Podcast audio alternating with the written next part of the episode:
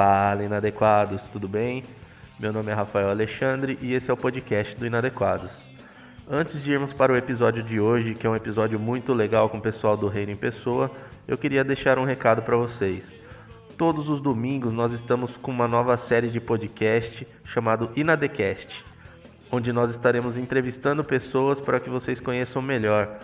Vocês vão curtir muito essa nova série, beleza? Agora, sem mais, vamos para o episódio de hoje.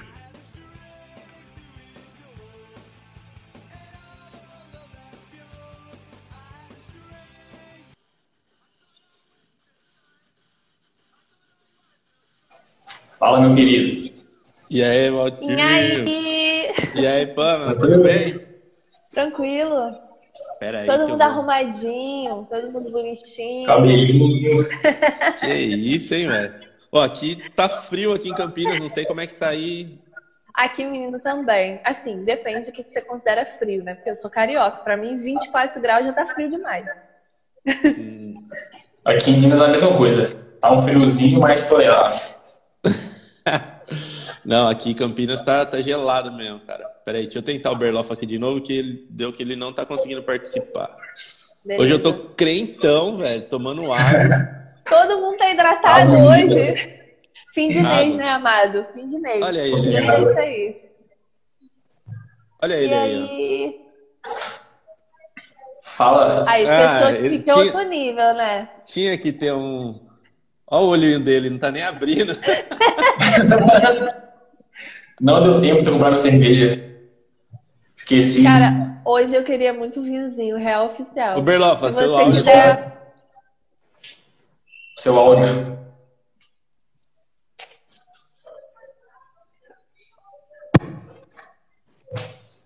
Será que agora vai? O que cara quero vai 25 agora. comprar o fone. Agora foi. Tô sem fone porque o meu tá estragado. Só escuta. Cara, Acho que o eu tô usando da fazer minha igual. mãe mesmo. Eu tô usando da minha mãe porque o meu, meu gato fez favor de mastigar metade do meu fone. O meu é da minha mãe também, porque eu comprei o celular e agora ele vem sem fone. E aí eu tive que roubar o da minha mãe. E eu tô querendo comprar aqueles fones de camelô, que é 15 conto, comprar uns quatro. Aí vai estragando, você vai usando. Melhor coisa, velho. Menino, a pandemia me atrasa muito, porque quando tava tudo liberado, né, a gente podia circular, eu entrava no trem do Gramacho, gente, de Caxias, eu fazia festa ali, era o meu momento, tá ligado? fone. Tudo ali no fone, entendeu? Era fone de 5, de 15, do valor que desse pro teu bolso, era tudo pra mim. É bom demais, né?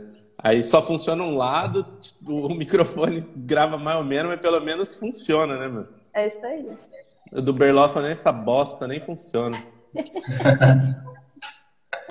gente, é um prazer ter vocês aqui hoje com a gente, tá? Já fazia um tempo que a gente estava programando chamar a galera do Reino em Pessoa. Inclusive o John queria estar participando hoje também, mas ele teve que ir para Curitiba, coisas particulares lá. Mas estamos aí para trocar uma ideia, conhecer mais vocês e o projeto de vocês. Vamos ver se o Berloff lá. Privilégio nosso. Privilégio nosso. Eu vou tentar um Enquanto outro o Berloff fone faz. Aê, tô te ouvindo agora. Não, mas é. É. que eu tô sem fone, com fone. Assim vocês me ouvem? Sim, Sim. senhor. senhor. Sim. Ah, então, então era o fone. Pronto. A gente, agora eu vou tô. bem desligar aqui meu ventilador rapidinho, que eu sou muito. tá muito frio. O frio Tudo e ela bem. pro ventilador. E aí, Walter, você tá bem, meu irmão? Pronto. Tô bem, mano. Na medida do possível, como sempre, respondo isso. Que tá difícil bem. Como diria a Emicida, né? Estamos tão bem quanto se pode estar bem morando no Brasil, sendo brasileiro, durante a pandemia, governados por Bolsonaro, né? Então, Meu Deus, é isso. Sendo crente É, progressista. Nossa. sendo crente Não, a gente progressista. podia ser de um grupo menos odiado, né? Mas a gente quis ficar na encruzilhada ali, entendeu? Ser atravessado Nós- por todo o ranço de todo mundo. É isso.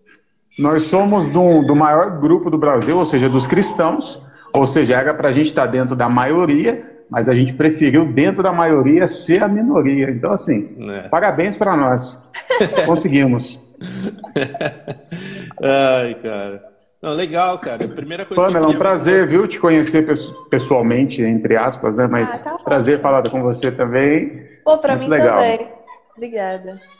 A Pamela, eu até falei pro Berloff, já participou com a gente aqui de uma live, né? Na live que a gente fez com o Glauber. Então já, já tá se sentindo em casa também. O Walter também É. se sinta Não me dá confiança, não, gente, que eu sou terrível. Eu vou falar para vocês se apresentarem. De novo, a Pamela eu lembro, mas tem muita gente aqui que pode não ter participado. Então, começa você, Pamela, por favor. Gente, para quem não me conhece, sou a Pamela, faço parte do coletivo do Reino Pessoa, sou historiadora, sou professora de História e de EBD na Igreja Batista, aqui em Caxias. É, estudo também religião, né, por um viés aí de gênero, de lideranças evangélicas. Canto em casamentos, assim, na medida do possível também, né, porque meu trampo agora entrou por água abaixo. Mas a gente vai fazendo esses corres aí. E é isso, é um prazer imenso estar aqui. Já tinha vindo a outra vez, amei muito a energia de todo mundo. E espero que o papo hoje renda, né, gente? Não, vai render, vai Boa. render. Pode ir, Walter. Então, meu nome é Walter Pinheiro, faço parte também do coletivo Reino Pessoa, sou estudante de Geografia e estudante de Teologia, trabalho com uma questão de assistência eh, social há muitos anos, fazendo trabalho missionário, aí meio que eu me desviei do trabalho missionário e fui virar militante de esquerda, e na prática é a mesma coisa, a diferença é só o que a gente faz, assim, no sentido de pensar o mundo diferente, e eu tô aí tentando produzir esse conteúdo através minha pessoa, para uma galera que tá meio afastada da igreja ou que não aguenta mais essa igreja mais conservadora, entre aspas. É isso. Graças a Deus se desviou, né, cara? Puxa vida. Eu Bom, conto a história depois. beleza. Eu sou o Rafael Alexandre, aqui mesmo do Inadequados, e o Berlofa já. Sim. Eu, eu sou o pastor Berlofa, conhecido como pastor que viralizou no Twitter mandando os bolsonaristas tomarem no cu. E se qualquer dúvida que vocês tiverem, Inve- Eu tenho Desculpa, inveja dessa Pamela, bio. desculpa, eu tenho Walter. inveja dessa bio. Eu tenho muito eu sei que vocês são bonzinhos. Eu ainda falei pro Rafa, tem certeza que você vai chamar. Eles são muito bonzinhos, eles são, outra, eles são outro nível de ética. Tem certeza? Eles aceitam. Não, aceitaram. Aí, então tá bom. Depende. No Twitter e na minha roda de amigos, não. Só no Instagram que a gente que é bonzinho, entendeu? É, cara, a gente tem que fazer. Sabe aquele negócio de você ter sido criado muito em igrejas de Neusitio, que imagem é tudo, gente. É Nossa. isso, entendeu? É? Sim, Perigosíssimo. sei. Mas a gente, a gente tem essa aqui também. A gente aqui no Inadequados é desbocado, mas aí você vai no nosso perfil da, da Igreja da Garagem. Pô, ali é a igreja. É outro nível. Ali, é- ali eu sou pastor, né? né? É, É, uma ali- reverência eu- que tem que ter. Então, tipo, Ali eu sou um pastor respeitado, né? Ali eu sou... é as- são as mesmas caras, mas ah, o vocabulário muda bastante de um perfil Ai. pro outro. Ô, Então, mano, gente.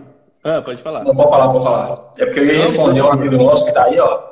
Caio Luiz Neto, falando que eu maquiei. Não, mano, é porque eu tô tomando Rocutan. Aí minha pele fica rosa mesmo.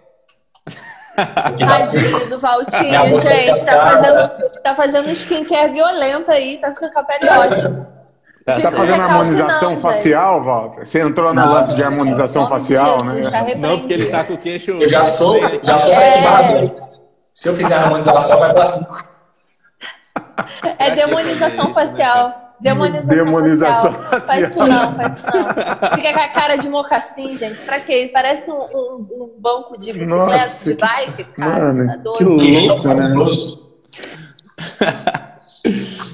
Ai, cara, legal, meu. E hoje a gente quer falar bastante de vocês, assim, né? A gente tá aqui mais para conhecer um pouco mais da caminhada de vocês, né? E eu queria saber como é que começou, primeiro com o Walter, como é que começou a caminhada. Eu não sei, a Pamela, se também foi desde o começo, mas vamos aí, cada um contar a sua história da, da, da caminhada com o Reino em Pessoa. Deixa o Valtinho, Então. deixa o Valtinho. É, vou começar.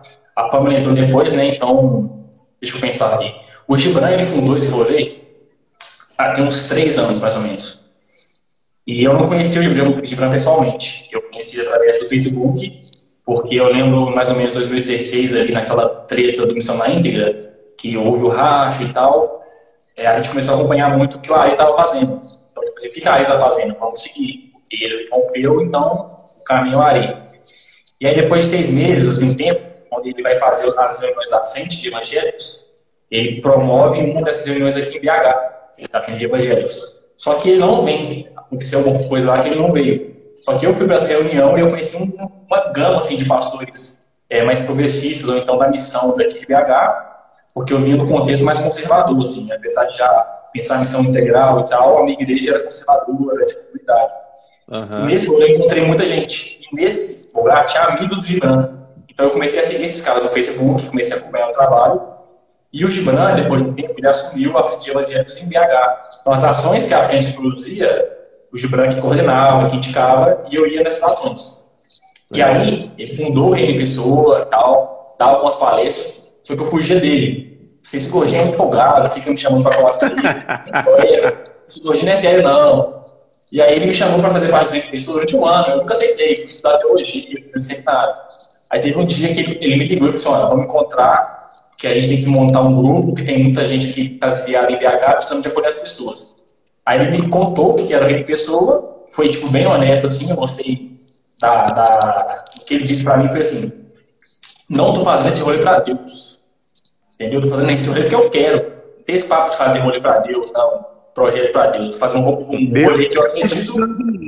Está é bem, não está precisando de nada. Deus não precisa de nada. Deus não pediu isso. Deus não pediu Instagram, YouTube, podcast, nada. Fazendo esse rolê que eu gosto. Você topa? Falei, finalmente alguém foi sincero.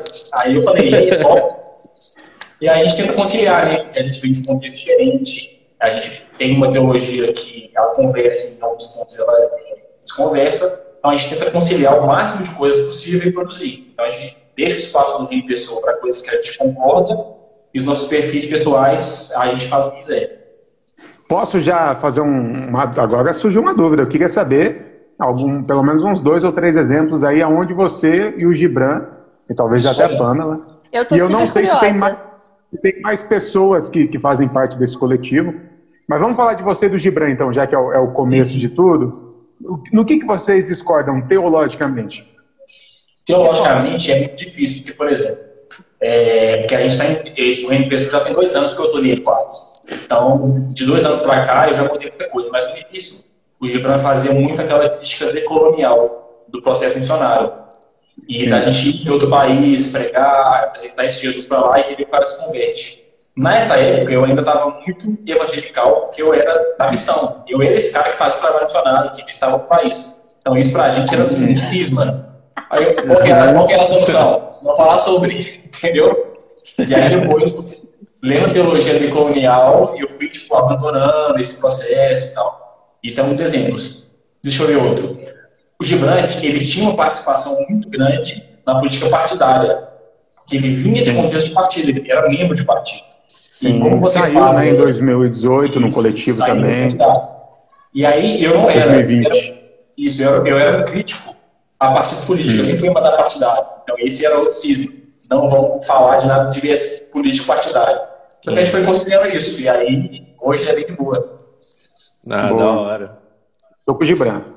Também. eu já, eu já, eu já casaca. já vou dar casaca. Tô quase entrando no partido aí. Mas eu já tá. e você, mano, quando chegou lá? Gente, e como isso, assim, diferente dos meninos, ou não, né? Não sei, porque assim, a gente conversa bastante, mas como eu sou uma pessoa muito aleatória, e, e o Valtinho já percebeu isso de Bran também, eu não fecho muito com nada. Sempre fui assim, descolada. É... Desgarrada, não é porque eu sou descolada, não. Mas assim, quando eu cheguei. Estão me ouvindo? Que aqui deu uma parada aqui na internet. Sim. É, deu uma travada na imagem, mas estamos te ouvindo. Foi? Deixa eu só. Aí, Agora voltou, voltou, voltou. Então, assim, quando eu cheguei né, no Reino em Pessoa, eu tinha acabado de passar por um processo de tipo, eu tinha ficado, sei lá, uns dois, três anos fora da igreja continuava cristã, mas estava fora, e eu sempre fui de liderança, sempre me envolvi muito com as coisas, né? Eu sou filha de diaconisa e neta de diaconisa. Toda a minha família era de liderança, então não existia vida social, gente. Domingo, a semana, eu estava batendo a agenda de igreja, então a vida sempre foi assim para mim. E quando eu entrei uhum. na faculdade de História, minha cabeça fez assim, né?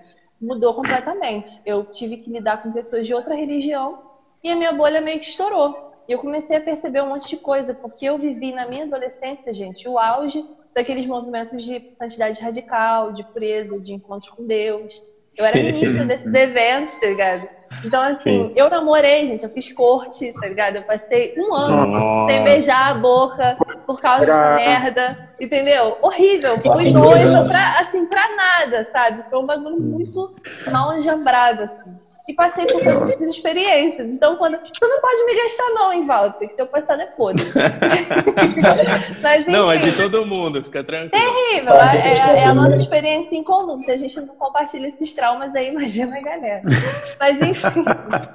É, eu passei por essas experiências que foram horríveis, tenebrosas. E aí, quando eu cheguei na faculdade, eu que era uma pessoa que não tive adolescência, basicamente. Eu era, tipo, socada dentro de casa, de casa pra igreja. Espirocou. Total, total. Meti o louco real. Olá. E assim, não me Olá. arrependo. Acho que foi uma fase maravilhosa para poder aprender várias coisas, principalmente equilíbrio. Porque quando você é reprimido Sim. a vida inteira, você não tem equilíbrio, gente. É isso. Né? Esse é o problema. A nossa juventude da igreja fundamentalista é toda estrupiada por causa dessa merda. Mas, enfim, passei por essas experiências, comecei a trocar ideia com uma galera. E aí eu tive contato pela primeira vez com uma teologia que não era fundamentalista. Só que eu não tinha ninguém. Eu, não, eu tava completamente ilhada. Eu não conhecia ninguém que tinha essa perspectiva. E aí, na época, a galera falou que eu era super pecadora, porque eu tava colhendo homossexuais, porque eu tava andando com macumbeiro, com candomblessista, um bandista, que eram os meus melhores amigos. E a galera começou a falar, cara, você tem que amar o pecador, mas amar o pecado então é. eu ia pra rolê de faculdade que tinha tocado, eu tava com a galera lá e a galera tipo, super me respeitava, enquanto o pessoal da minha igreja tava no martelando. Eu falei, cara, tomei um ranço, saí. Meti o pé, entendeu? Fiquei uns dois anos desviada, desviada, desviada dessa galera. E aí voltei para a igreja depois de um período assim muito ferrado emocionalmente, porque você fica ilhado cheio de crise pessoal. Você, o que é que tá o negócio? A sua estrutura de plausibilidade é o quê? É a igreja que foi criada, mano. Quando você vê todo mundo que te amava, que te acolhia, te dando as costas, você sente o pior pessoa do mundo. E eu passei por isso. E aí eu resolvi voltar depois de muito tempo, fui para outra igreja. Lá eu comecei de novo a pensar de uma maneira mais saudável na espiritualidade, sem essa maluquice de cobertura espiritual, porque eu passei por isso discipulado, encontro com Deus que eu era anjo de fulano, sabe? Umas paradas muito louca, bem a moda Neus e Tioca mesmo. E Sim. aí eu falei, mano, chega, não dá pra mim, eu tenho que pensar uma espiritualidade diferente. E eu lembro muito disso.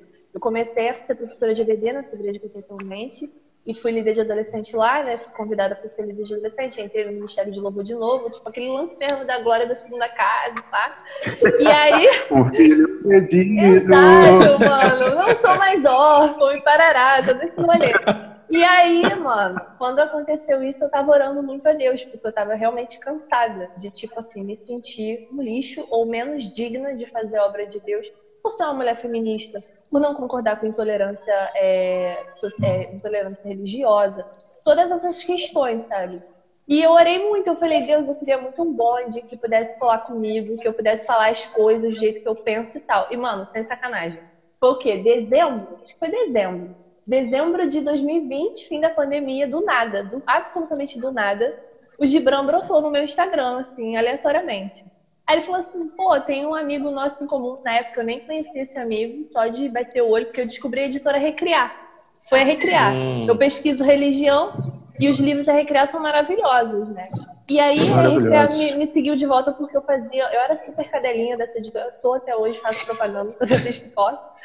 E aí o Gibran me descobriu nessa. Falou, ah, um amigo meu falou de tu, eu gostei do seu perfil, vi que você canta, e eu tenho esse, esse podcast aqui, eu queria muito que você fosse para falar um pouquinho da sua vida. E eu fiquei meia vida assim, mano, não tem nada pra falar da minha vida. Tipo, esse cara quer comigo. Mas eu aceitei, eu falei, ah, beleza. E aí, quando acabou o podcast, ele meteu assim, então, a gente tá precisando de alguém para colar com a gente. Eu acho que você é a pessoa certa e eu quero saber se você topa comigo.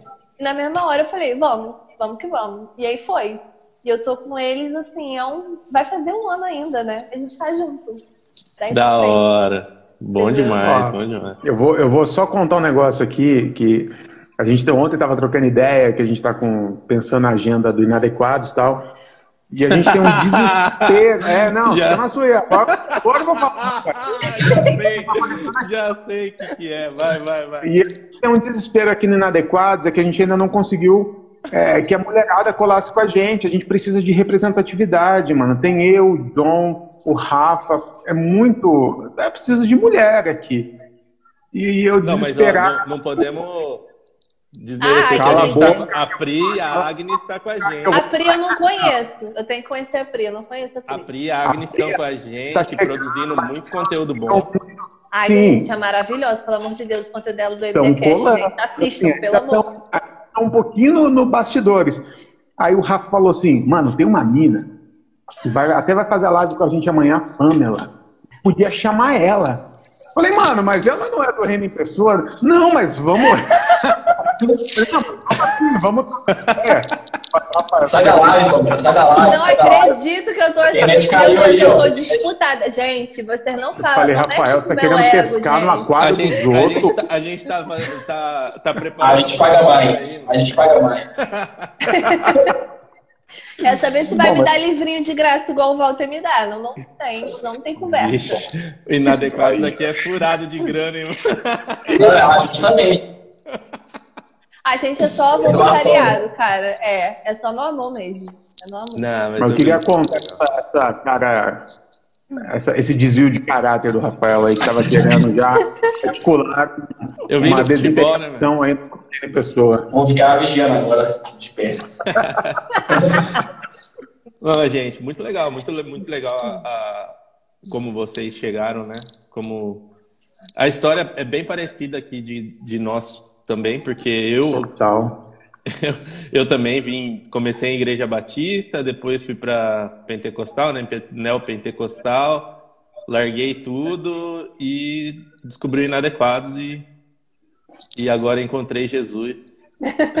Eu sou universal, salvo. Eu sou inadequados e garagem agora. Pô, mas esse lado que a, esse, esse lance que a Pamela falou, tipo, do cara que eu também, eu, eu tô na igreja desde moleque, desde eu, eu cresci na igreja. Cara, e você, eu, eu nossa, eu, 98% das vezes que eu ia pra igreja e eu ia cinco dias por semana, era obrigado. Eu queria estar em casa soltando pipa, assistindo futebol, fazendo, saindo com os amigos, e a igreja, igreja, igreja. Quando você cria uma independência, tipo de idade, 17, 18 anos, começa a ter sua grana, quando eu comprei meu primeiro. Mano, já era, velho. Você vai de 0 a 100 em 10 segundos. E aí você despiroca completamente. E o lance que eu nunca tinha parado para pensar que a Pamela falou é isso, porque você não tem equilíbrio, você só conhece um lado. Você precisa ir lá conhecer o outro lado para depois é, tentar um. Eu ainda não estou muito equilibrado, não. Ainda estou para lá e para cá, mas é muito, muito pouco esse lance, mano. Cara, Massa. sim, tem, tem todo esse rolê. Eu fico lembrando que, diferente de você, eu gostava de ir pra igreja. Sim, porque eu era. Mano, Hermione. Eu era, eu era Hermione Granger da igreja. Entendeu? Desculpa, eu sou muito ungida, eu não posso, entendeu? Não, mas assim, porque o que que rolava? Como eu não tinha lazer, né? Ligar o ventilador. eu não, eu não tinha lazer dentro da minha comunidade, assim, no sentido mesmo de poder ir pros rolês do mundo, Aham. né? De ir pra festinha, de ir pra isso. Tudo na minha vida era a igreja. Então eu tinha que ir pra cela dos adolescentes pra ver os meus amigos, pra ver minha galera e tudo mais, entendeu? Então eu gostava muito, principalmente porque, pô, eu era do Lobo. Quem é do Lobo sabe, gente. A vida pra gente é muito assim. de um lado, né, é fácil, porque tu tá ali, popular, tá na frente, todo mundo fica puxando teu saco. Mas também a cobrança é aquilo ali, né? Pisou Sim. fora do um pouquinho, já é escorraçado, né? E ficar no banco e tal. Só que eu era realmente, cara, muito insuportavelmente certinha mesmo. Uhum. Tipo, eu era tão bitolada que eu lembro que no meu terceiro ano do ensino médio tinha os intervalos. E aí tinha todo aquele texto, né, de não se sentar na roda dos escarnecedores. E vocês Sim. sabem como é que é adolescente, no intervalo. O que, que a gente fala? Uma merda, uma baixaria. Aí eu falava assim, Sim. pô, não posso me misturar com essa galera. Aí o que, que eu fazia? Eu, no auge dos meus 15, 16 anos, pegava minha Bíblia, ia para um canto isolado da, da escola e ficava lendo sozinha. Assim, era isso. Nossa. Aí Que bom que, começaram a que a fazer gente culto. nos conheceu antes. Não, eu era insuportável, gente. tipo, eu era bullying. muito. Eu não chegava, eu não cheguei a sofrer bullying com essa parada, porque na minha escola tinha muito crente. Então, assim, tinha culto no intervalo.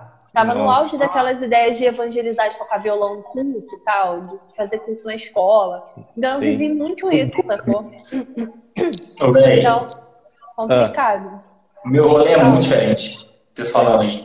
Porque eu não cresci na igreja, meus pais não são evangélicos. Então, do- até os 17 anos, a minha vida era é, festinha, escola, nadar, praticar esporte. Então, despiroquei antes, despiroquei a vida toda. E aí eu me converti com 17 anos e passa seis meses eu entro na, na faculdade.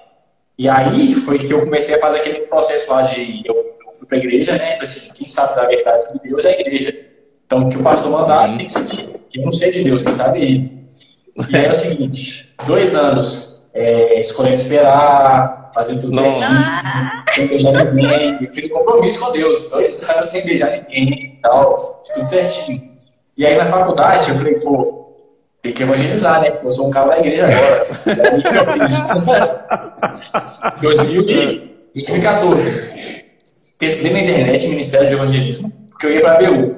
Aí eu ia nas reuniões, achava um chatão, aquela galera ali no texto, tentando ser inteligente. Eu falei, eu preciso de uma coisa mais revolucionária. Achei o Dunamis. Fui no Nossa, Dunamis. vendo? Eu falei, foi pior do que eu. Pelo menos eu era batista.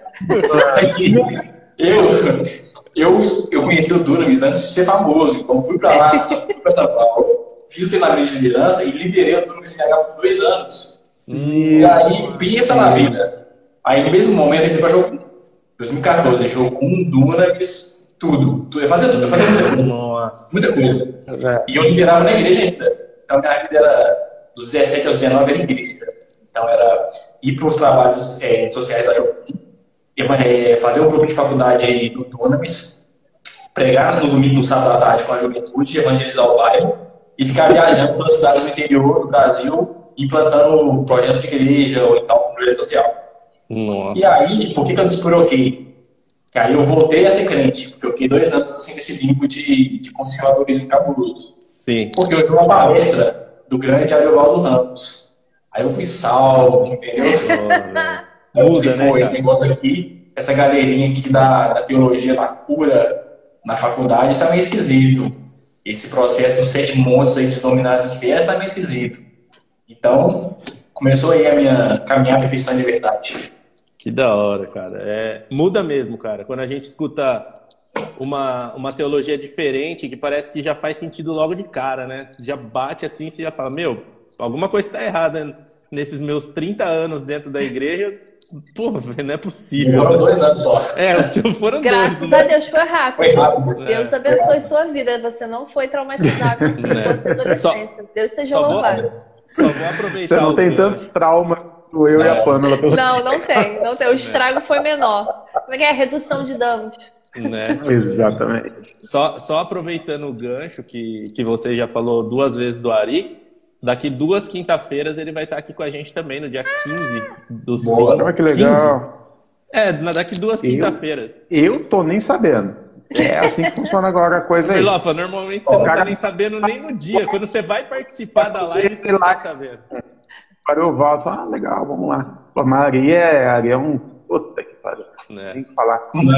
Capitão. Ah, é aqui, ó, ó o Almais perguntando aqui, o Felipe. Você expulsou espíritos territoriais na faculdade, Walter? Não, aí também é. ó, porque ó, eu tenho, eu tenho uma, uma outra confissão para fazer. Ah, Ih, lá Que é pior do que todas. Pior do que todas. vai, então. Vamos lá, 2014. vamos lá. Nesse antro de estudos que eu fazia, porque eu, tipo assim, minha igreja era uma igreja simples, não oferecia nada de teologia, que eu precisava da internet. Eu pegava tudo. Eu comprava livro, pegava em biblioteca, ouvia pregação.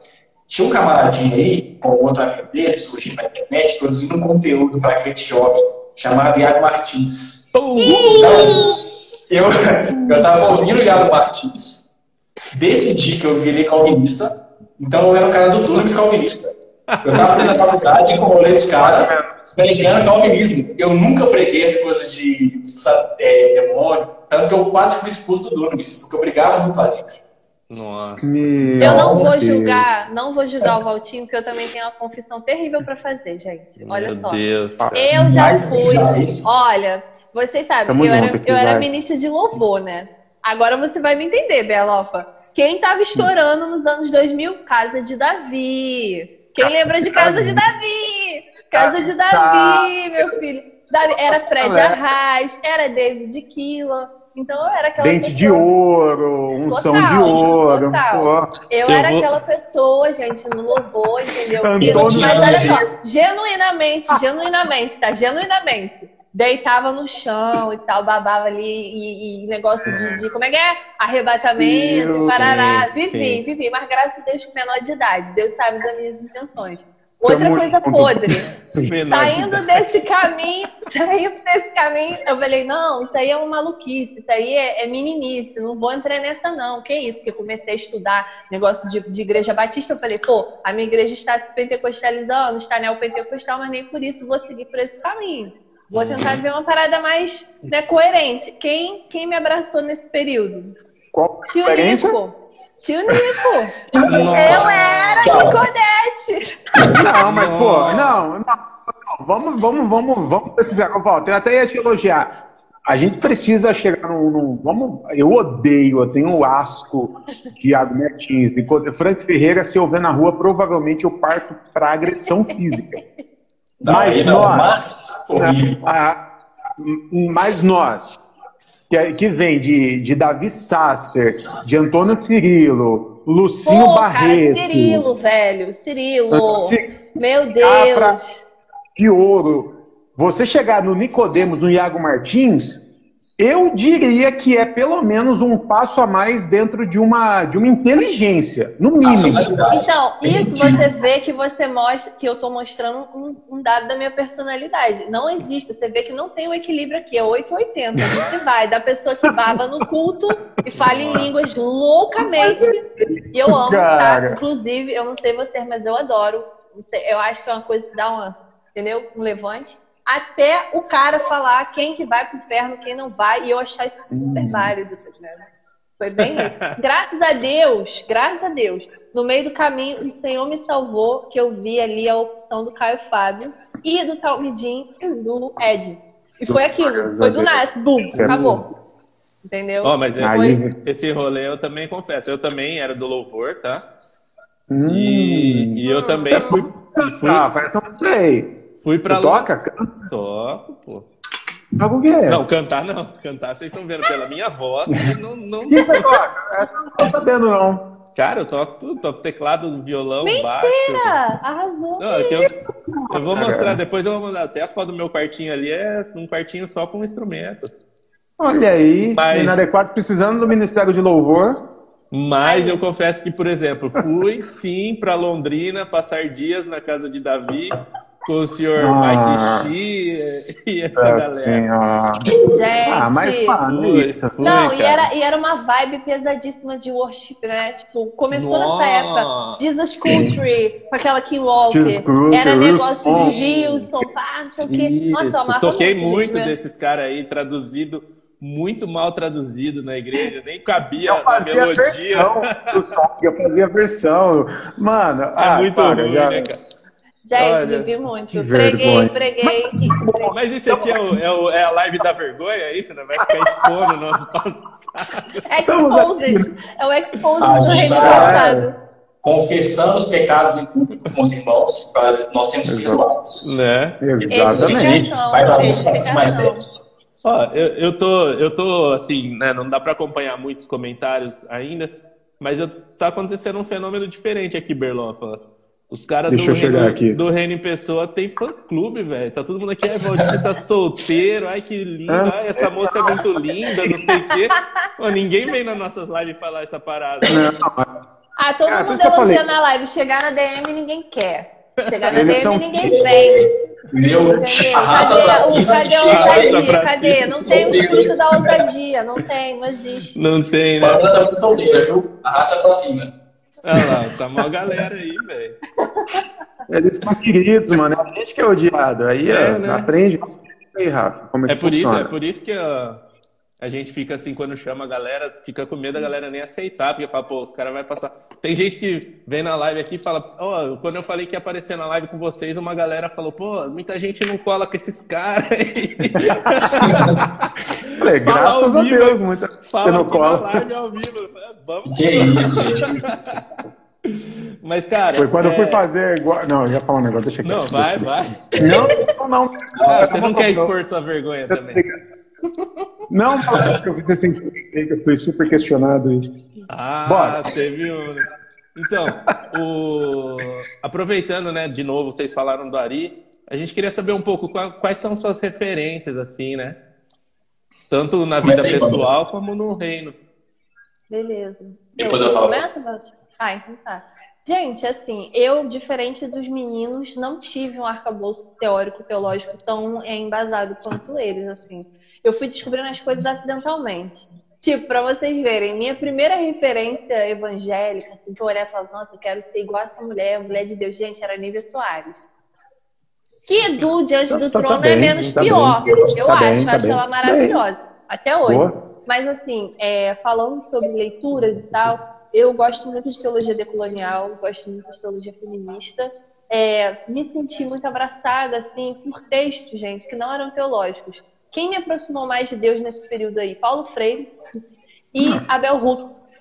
Que você vê Deus nos textos, gente. Não, não tô assim forçando. Quando você lê o texto do Paulo Freire e da Abel Hooks, que é uma pessoa que seguiu o caminho dele também, você vê ali várias diferenças das cartas paulinas, gente. Fica muito nítido pra gente que é crente perceber isso. Então, assim, é, minhas referências são basicamente nesse sentido, de educação. Eu penso em Jesus, eu penso em pedagogia demais, porque eu sou professora. Então, acho que o, o evangelho é um, um contínuo de aprendizagem e de ensino ali com o teu corpo, né, que são os teus irmãos, e você vai seguindo. Nesse caminho, encontrei a Odia Barros, que para mim ela é sensacional, né? Com aquela, aquela proposta dela de teologia popular feminista, que aquilo ali mexeu comigo de um jeito, que eu fiquei assim, eu não sabia que existiam pessoas que estavam fazendo o que eu sonhava fazer também. E aí foi muito maravilhoso. É, também tenho muito carinho mesmo pelo Ed René, eu acho ele um dos maiores pregadores do Brasil atualmente. E o Duza. Gente, eu amo o Duza muito forte, assim, dos anjos. Eu acho ele um intelectual sensacional. As mensagens dele são maravilhosas. Então, tudo que ele faz, assim, né, eu fico chocada com o nível de inteligência Sim. que ele tem e de unção mesmo, né? Tipo, ele é uma pessoa muito. Assim, você vê Jesus na vida dele. Ronilson Pacheco. Total. Né? Ronilson. Ah, o Afrocrente também, porque, nossa, eu quando eu peguei pela primeira vez o lance da teologia negra, a cabeça fez assim. Porque minha crise toda com relação aos meus amigos, né, de, de convívio da faculdade, que eu tinha muita raiva da igreja, pela intolerância religiosa. Quando você vê que isso está associado a racismo, acabou. Tudo muda mais de lente, né? E aí, esses caras Sim. nos ajudaram muito. Também teve o João B. Chaves, que ele fez um livro recentemente que, pô, mudou minha vida também. Que é esse aqui. Cadê, meu Deus? Tá aqui. Esse o racismo na história da, da Igreja Batista Brasileira, né? É uma, uma memória inconveniente do legado missionário. Livro curtinho, lançou esse ano uhum. pela editora Novos Diálogos e, cara, é assim, arrebatador você perceber que a origem da tua fé é do jeito que é, porque foi deitada no racismo, entendeu? E aí vira, tipo, o motor da nossa vida debater isso, expor isso e trabalhar essas coisas para isso acabar. Então, uhum. essas são as minhas referências no geral, e minha mãe e minha avó também, é. que são as mulheres da minha vida, né? Me ensinaram, me ensinam muito até hoje. Acho que é isso. Boa. Maravilhoso. Queria só falar do, do, dos anjos, cara, de todo mundo que você falou maravilhoso. O dos anjos eu também tenho uma admiração por ele, porque assim, ele é um cara muito mais novo que eu, até onde eu sei. Sim. Mas ele, ele, parece que é um cara de 60 anos. Da forma como no ele fala, é. a bagagem, é muito saber, não gente. Só, é, não só em conhecimento, mas na, na, na, na, maturidade, como ele fala, como ele se na porta. Na didática, velho, na didática. Na didática. Então, assim, ele é o cara que vai herdar e babe do Edman, sem dúvida, e tem toda a minha admiração, mano. É um cara fenomenal. Ah, faltou uma referência que eu não posso ser injusta a Luciana Peters e as meninas lá do projeto do Redomas Cast. Aquilo ali, gente, mudou minha vida. Porque é. nessa época que eu não tinha contato com a galera da teologia, foram elas que me introduziram nessa, nessa visão de teologia feminista também. Então não posso deixar Show. elas aqui. Legal. Boa. Então, deixa eu pensar aqui. Para não ser muito longo, eu vou tentar falar só as referências teológicas, né? Porque se eu falar de todas as referências dos assuntos, vou trazer muita gente. Mas aí, antes de converter, quem eram minhas referências? Chorão. Chorão. É, Mano Brown, sempre um cara que tem, tem muito rap, né? Então, tipo, esses caras eram referências da minha vida. Então, tipo, estudar, escutar esses caras, o que esses caras estão pensando no mundo. O que, que o Mano Brown falava de política. Então, aí o caminho aí. Tipo assim, eu estudava tanto, mas se ele tá de um lado, eu tô, tô desse lado. Eu lembro até hoje de uma entrevista que ele deu no Roda Viva, aquela antigona lá, acho que de 98. Pô, aquilo ali, velho. Nossa senhora. E foi quando eu comecei a prestar atenção, assim, eu não vi naquela época, né? Eu era uma novinho, eu vi bem depois, na internet, assim. Mas quando eu vi aquela entrevista, ele falou assim, olha, é, aqui na favela, o lugar onde um homem negro tem para tirar um descanso é, é a igreja evangélica. E eu tinha muito preconceito com a igreja evangélica. Aí quando eu vi essa frase, eu falei, olha, tem que perceber essa igreja que esse cara percebe. Aí só que eu não fui pra igreja Paulo, e esperei. Paulo, por que me pertence? é isso, é isso. É isso. Eu não gostava de crente, mas os, crentes me abraçavam. E aí quando eu converti, a minha, a minha primeira referência assim, de que eu queria ouvir é isso que eu contei pra vocês. Lucinho, essa turma toda aí e tal, esse menino bonito. Mas aí tem um camarada meu que chama Tiago dos Anjos, é, que é um cara Inclusive, eu tô na casa dele aqui pra na live, esse quadro que é dele. E na igreja, eu evangelizava, né? Tipo assim, tinha uns jovens e evangelizava. E a galera falava muito mal dele, ele tá vindo na igreja. Aquele cara lá, ele liderava os cursos, mas ele tá desviado, ele é muito satanista. E eu, naquele meu espírito de querer evangelizar todo mundo, bati na porta da casa dele. Fui evangelizar o cara, eu sou muito folgado. e aí, o cara riu de mim quando eu cheguei lá e me levou pra dentro Falou assim, vem cá, jovem. Começou a trocar uma ideia. E tinha uma biblioteca gigante na casa dele. E eu que não tinha pegado um livro para ler na vida, assim, principalmente de teologia, fiquei, pô, esse cara ler muito. Aí ele abriu aquela passagem da Santa Ceia, falando do é, estar em pecado não pode ser IA e tal, e me explicou aquilo no contexto. Ele, o que você acha desse texto? Eu falei que eu achava. Ó, se você pecou, não pode ser IA hoje. Aí ele me explicou o contexto. Na que ele fez aquilo ali, explodiu. Aprendeu assim, a fazer exegese. Não, a galera da igreja está errada. Porque isso aqui é muito maravilhoso ele está. Ele dizendo assim que o irmão não pode ser IA se o outro não chegar. Porque ninguém ser sozinho. Inclusive, tem uma galera pobre que se não comer, se essa galera chegou antes comer tudo, vai passar fome. E, e Paulo está ensinando isso. Falei, isso, isso que Jesus Foda, né? Aí esse cara que me apresentou todo mundo. Ele chegou para mim assim, vem cá, vou te ensinar. Deu livro para ler. Ele me mostrou o Thiago Arraes em 2013, nem era estourado, é que as gravações do YouTube de igreja. Escuta esses caras aqui na música. É, me mandou uma pregação do Ariovaldo Ramos, que eu fiquei fã. Ele que me mandou uma pregação do Ed, tudo em 2013, 2014. E eu comecei a ouvir tudo. Então esses caras se tornaram minhas referências. Ariovaldo Ramos, Ed René e todo mundo do Missão da Íntegra. Só que eu comecei a tirar alguns, né? Porque o cara vai estar de espinha ali. Sem dúvida. Aí ficou, assim, Paulo Capelete, Ed René, Ariovaldo Ramos, é, Carlinhos Queiroz, esse cara é Jesus na terra, esse cara é, sem condições. Eu queria ser um velho como esse cara. Lancelotti é o Júlio Lancelotti do protestantismo. Nossa, isso, isso, oh, pode crer. O Júlio Lancelotti é mais recente, né? É, sim, sim. Mas é agora. Isso, Pô, é mesmo, um homem santo e íntegro. É isso que é o, que é ah, ó, Falando em varão aí, santo e, e íntegro ó, e lindo, aí quem apareceu para aqui? Ó, o Gibran. Berlofa. Gibran. Oi, meu ah. anjo. o Berlofa. Fala aí, santo de Israel. e aí, Gibran? Aí, é, depois dessa galerinha na missão íntegra, é, eu comecei a acompanhar outras pessoas, que aí é o que a Pamela falou, essa galera que é mais potente, assim, que é mais nova, que missão, o galera da missão da é mais velho, né? Uma geração acima da nossa, ou duas.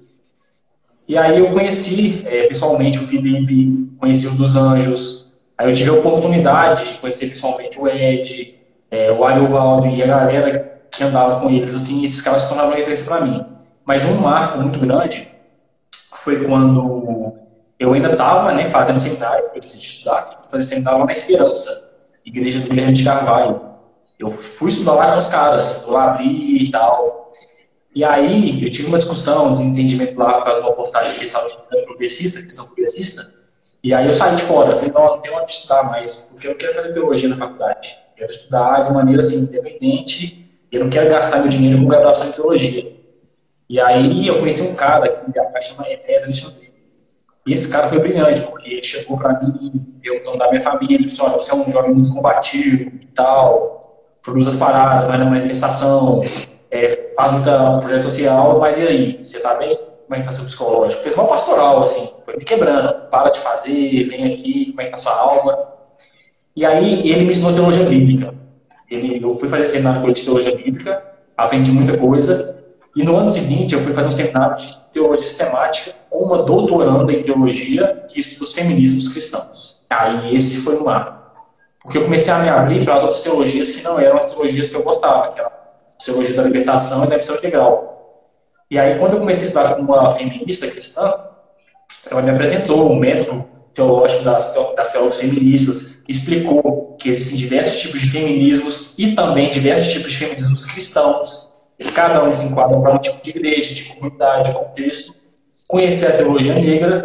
Então, minhas referências são essa Karen Colares, que é uma teóloga feminista, a Viviane Costa, que vocês devem conhecer muito bem, pastora do Rio, é, as meninas do Renomas, todas essas pessoas são referências para mim no sentido de, de entender mais a questão das mulheres. Na teologia negra, acompanhei o Ronilson fala, e principalmente o afrocrente, o Jackson, que é nosso amigo, e nas teologias que eu falo que são mais é, contextuais e, e latino-americanas, que é a teologia, as teologias latino-americanas e as decoloniais, eu tenho acompanhado muito a Priscila, que era reformada lá e começou a estudar as teologias decoloniais, a Regina Fernandes, que escreveu esse livro aqui, ó, que todo mundo tem que ler. Então as minhas referências são essas, inclusive são seus amigos. E a gente não pode esquecer, que a gente sempre esquece de mencionar, mas eu acho que a referência de todo mundo é o Caio Fábio. O Caio Fábio é referência das nossas referências. Sim, sim. É, sim. é o mago, é o bruxo. É, é quase que o Caio Fábio, é, para mim, ele nem chegou a ser uma. Eu, eu fui parar e ouvir o Caio Fábio depois que eu já estava no processo. Mas ele é, ele é um, tipo um mago, é um bruxo, assim, ele, ele abriu o caminho para as referências das referências das isso. referências, tá ligado? E hoje ter isso, mas eu nem conhecia ele quando eu mais precisava dele, eu não conhecia, tá ligado? É, é o dinossauro um cara... progressista. Bem dinossauro isso. progressista da igreja. Só fazer um comentário aqui, porque a Darlene, ela falou pra gente fazer uma live com a Duda, de vereadora de BH Trans. A gente fez um podcast com ela, passa de gravou, só que a gente perdeu o arquivo. O arquivo rompeu. Tá, e, na época, isso, e na época, ela estava antes da eleição. Agora a agenda está um pouco mais apertada. A gente vai tentar de novo, mas agora é uma BO, porque ela já é vereadora, tem as Agora já foi, né? Oh, Se eu for aí com vocês, o que, que vocês querem? Vocês é, perderam é. Porra. Como é que fala isso? Como é que conta isso pra ela? É, Deus me deu, Deus tomou, bendito seja. Tem que mentir, do cachorro meu. Claro, o pessoal lá da, da extrema-direita hackeou. É, é, mete o papo desse aí. Vocês não jejuaram o suficiente. É triste, Bando de pecador herege. Entendeu? Fé Deus castiga mesmo. Ó, o Almas quer fazer um churrasco com a galera do. Ó, o Gibran aí, ó. O Gibran é responsável aí, ó. Ele até mandou um putz aí. A culpa é dele. Ô, Almas, eu, eu, ah. eu aceito, mano. É que eu conheci o Almas, a gente já tá na pandemia, mano. Só que é um cara que eu tô louco pra trocar ideia. Fez a vinheta é. do meu podcast. É foda. É, é rapper do bom. Vai lá no YouTube, Felipe Almas, rapper do bom. É bom. Um monstro, monstro sagrado. Felipe, vendo como a gente conhece todo mundo? Felipe, a gente troca ideia toda semana. Quem? Eu, eu... O Felipe, que fez o seu, a sua vinheta. Ah, o Almas. O... Uhum. Uhum. É Felipe. Eu falei, mas quem é Felipe? Eu chamei de Felipe. É. Intimidade, Ó, né? É, tem, bastante gente, tem bastante gente pedindo para eu, quando a gente postar a live, é, escrever as referências todas que vocês passaram. Então depois vocês me passam Nossa. pelo WhatsApp, eu não vou lembrar nem a pau. Aí, porque a galera quer pesquisar e vai ser muito bom também, né? Quem pesquisar e vai achar, vai ser muito legal. Com relação a teologia feminista, é, eu não sei se vocês estão acompanhando, mas a gente está com um, um podcast todo sábado que as meninas estão gravando a respeito de mulheres inadequadas que Com nos certeza. inspiram. Então, todo sábado é uma pílula, tipo, de 10 a 20 minutos, falando de uma mulher foda mesmo, assim. E, e é isso. Quem puder acompanhar, tá sendo muito legal. Eu mesmo, algumas eu não conhecia, tô, tô conhecendo agora e aprendendo. Sim.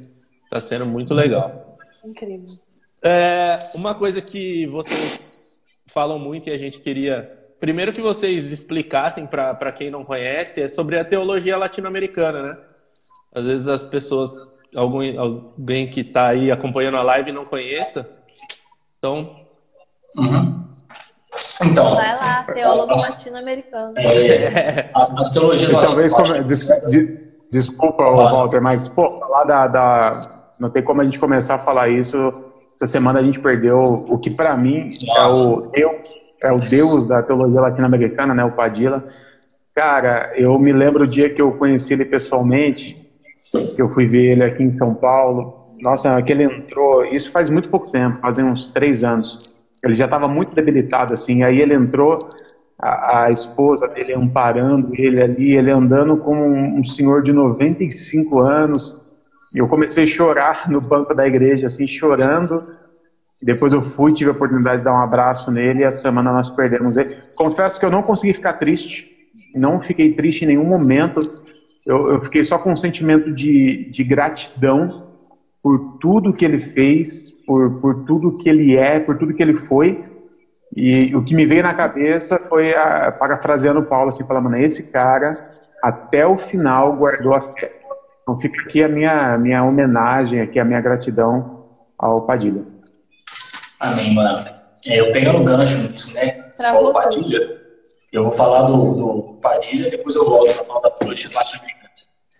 O Padilha, inclusive ano passado, eu cheguei pro Gigante e falei assim, no início do ano, assim, mano, eu preciso de ver o Padilha, porque nesses meus anos aí da desgraceira da igreja, eu não tava indo nos congressos para ver o cara, porque eu não conhecia a teologia. Todo mundo que tem foto com ele, conheceu ele de perto, eu não conheci. Aí a gente combinou de viajar para encontrar ele no ano passado. Gente estava junto uma micharia para fazer uma viagem rapidinha.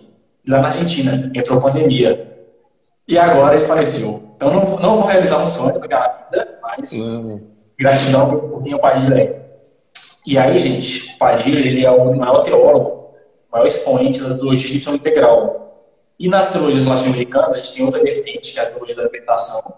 E as pessoas às vezes confundem muito, principalmente a galera que critica, adora misturar as duas para poder, assim, fazer a desinformação das pessoas. Mas a real é, que é o seguinte: por que elas são muito confundidas? Porque o contexto de surgimento é o mesmo. Por exemplo, na década de 60, na década de 50, já existiam discussões de uma teologia contextual a partir da América Latina. Não dá para a gente ficar mais com os pressupostos de interpretação de realidade da Europa, porque são muito diferentes. Na década de 60, isso começa a aumentar, essas reflexões, principalmente por conta das ditaduras militares. Começaram a acontecer vários golpes de Estado na América Latina, e aí a igreja tinha que dar uma resposta, porque os principais pastores e bispos, eles estavam passando pano para os militares para poder instalar a regime militares. E aí, então, tem várias conferências importantes ao longo da década de 60, e aí, nesse contexto, surgem é, figuras importantes, por exemplo, o Padilha. Ele estava terminando o doutorado dele é, em teologia nos Estados Unidos, em 60.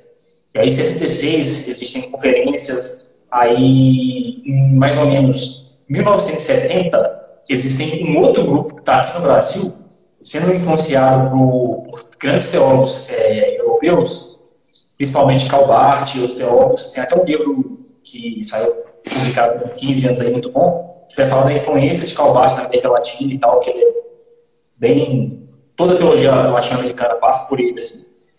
E aí, Rubem Alves, que é um pastor presbiteriano, que teve influência de um cara chamado Richard Shaw e tal, esses caras é, começam a produzir uma teologia.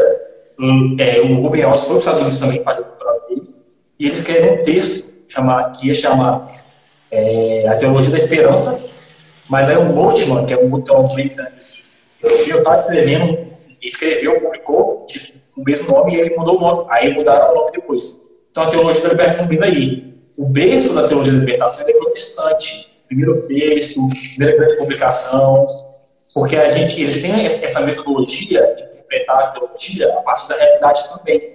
Então não é só o dogma central da escritura nua. Então você vai ver a realidade e libertar a teologia desse cativeiro. Fazendo um resumão aqui para todo mundo entender. Sim. E aí, em 71, é, um cara de outra vertente do catolicismo chamado Gustavo Gutierrez, ele vai produzir um texto de teologia da libertação, só que dentro do contexto dos teólogos católicos. E então, só que a diferença é que dentro do catolicismo, é abraçado nessa teologia. Então, por isso que ela é conhecida como a teologia católica, porque os principais expoentes ao longo da história vão ser os católicos, como o Leonard Boff, Clodo Bisboff, várias pessoas bem famosas, o Frei Beto, por exemplo, todo mundo é, abraçou a teologia. O próprio padre Júlio Lancelotti, que citou, ele é um teólogo católico da libertação, assumido, fala isso nas lives, indica uhum. toda semana um livro de teologia da libertação. E os teólogos da missão integral ficaram mais no berço protestante, que é René Padilha, é Samuel Escobar, Pedro Arana. E os teólogos da missão integral ficaram conhecidos. Eles já, já existia esse desenvolvimento da teologia desde 1969, 70, não, acho que é 71, que eles fundam a Fraternidade Teológica Latino-Americana, que aí que a teologia da missão integral começa a ganhar força, porque inclusive o René Padilha que funda com os amigos dele, e essa teologia começa a chamar a atenção no mundo. Chama a atenção, inclusive, de John Stott, que é um cara que abraçou a teologia de missão integral. Porque na década de 70, os congressos de. Os congressos não, a, os grupos de evangelismo mundial estavam é, se reunindo e discutindo como que a gente vai é, evangelizar o mundo moderno, o mundo que está caminhando para essas discussões é, fora da igreja. Então eles começam a, a mandar gente para a Ásia, mandar gente para a América Latina, mandar gente para a África, para entender o contexto dessa realidade e para evangelizar de forma melhor. Quando eles chegam aqui na América Latina, eles encontram esses caras, que chamam a atenção do Stott, e aí em 1974 vai ter uma grande conferência de evangelização mundial chamada Lausanne, e em Lausanne estavam a nata da teologia. Todos os maiores teólogos do mundo e missiólogos, missionários estavam lá. E aí quem rouba a cena?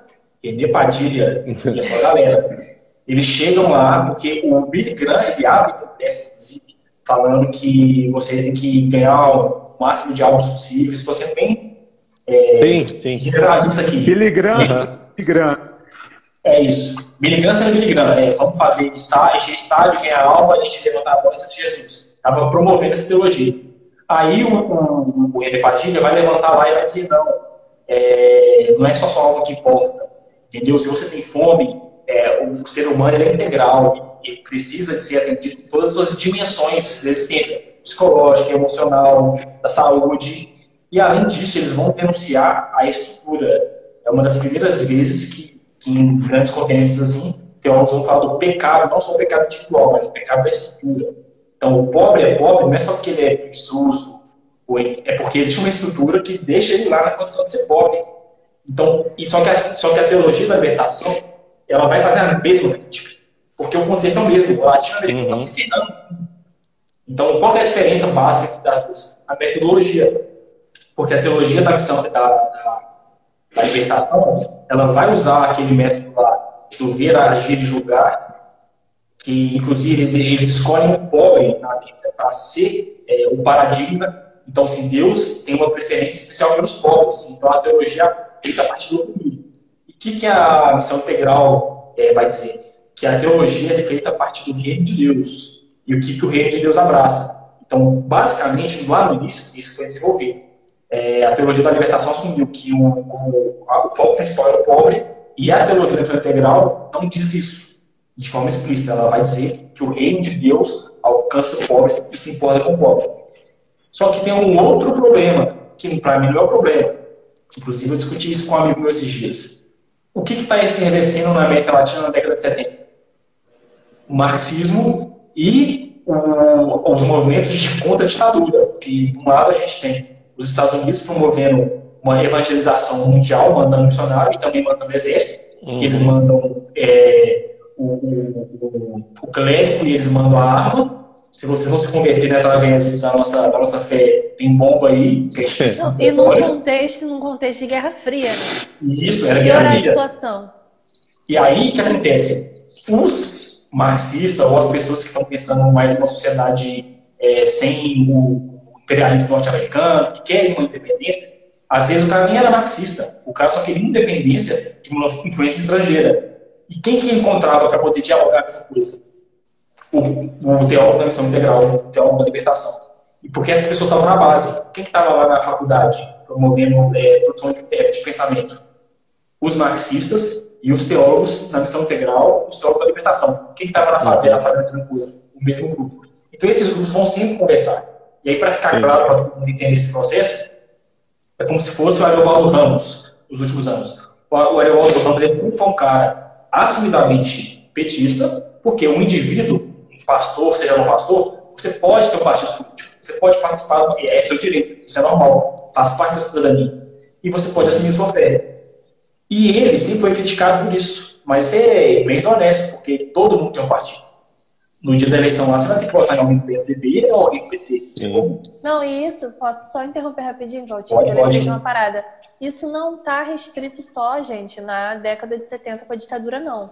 É isso que ele falou sobre a perseguição de crentes que se posicionavam politicamente. Me lembrou muito que está descrito nesse livro aqui, que é maravilhoso. Quem gosta de estudar a história da igreja, protestantismo no Brasil, esse livro é fundamental o nome é Qual? Fiel é a Palavra, da Elisete da Silva, Leituras Históricas dos Evangélicos Protestantes no Brasil. Esse aqui. E aí ela vai descrevendo um trecho que já na década de 10, de 20, começam os movimentos de greve em massa, né? No Brasil, porque chega a imigração italiana, a galera anarquista, comunista daquele período já, fazendo todo um movimento de greve aqui no Brasil. E os crentes né, da Bahia, lá da primeira igreja batista, que era no bairro operário, estavam aderindo a esse movimento. Só que a teologia deles, batista, era de onde, né, gente? É do sul dos Estados Unidos. Começaram a condenar a participação política de crentes dentro da igreja. Ela falou assim, pô, se tu é crente mesmo, isso em carta, tá? Nas atas da igreja. Se você é crente mesmo, você não pode se, é, se envolver com política, você não pode Sim. se envolver com movimentos políticos. Aí você vai pegar, por exemplo, o Diário da Frida Vindre, que é uma das fundadoras da Assembleia de Deus aqui no Brasil, e você vai ver ela descendo pau em marxista, em comunista, fala assim, aquele horror que acontece na Rússia, que comem criancinhas.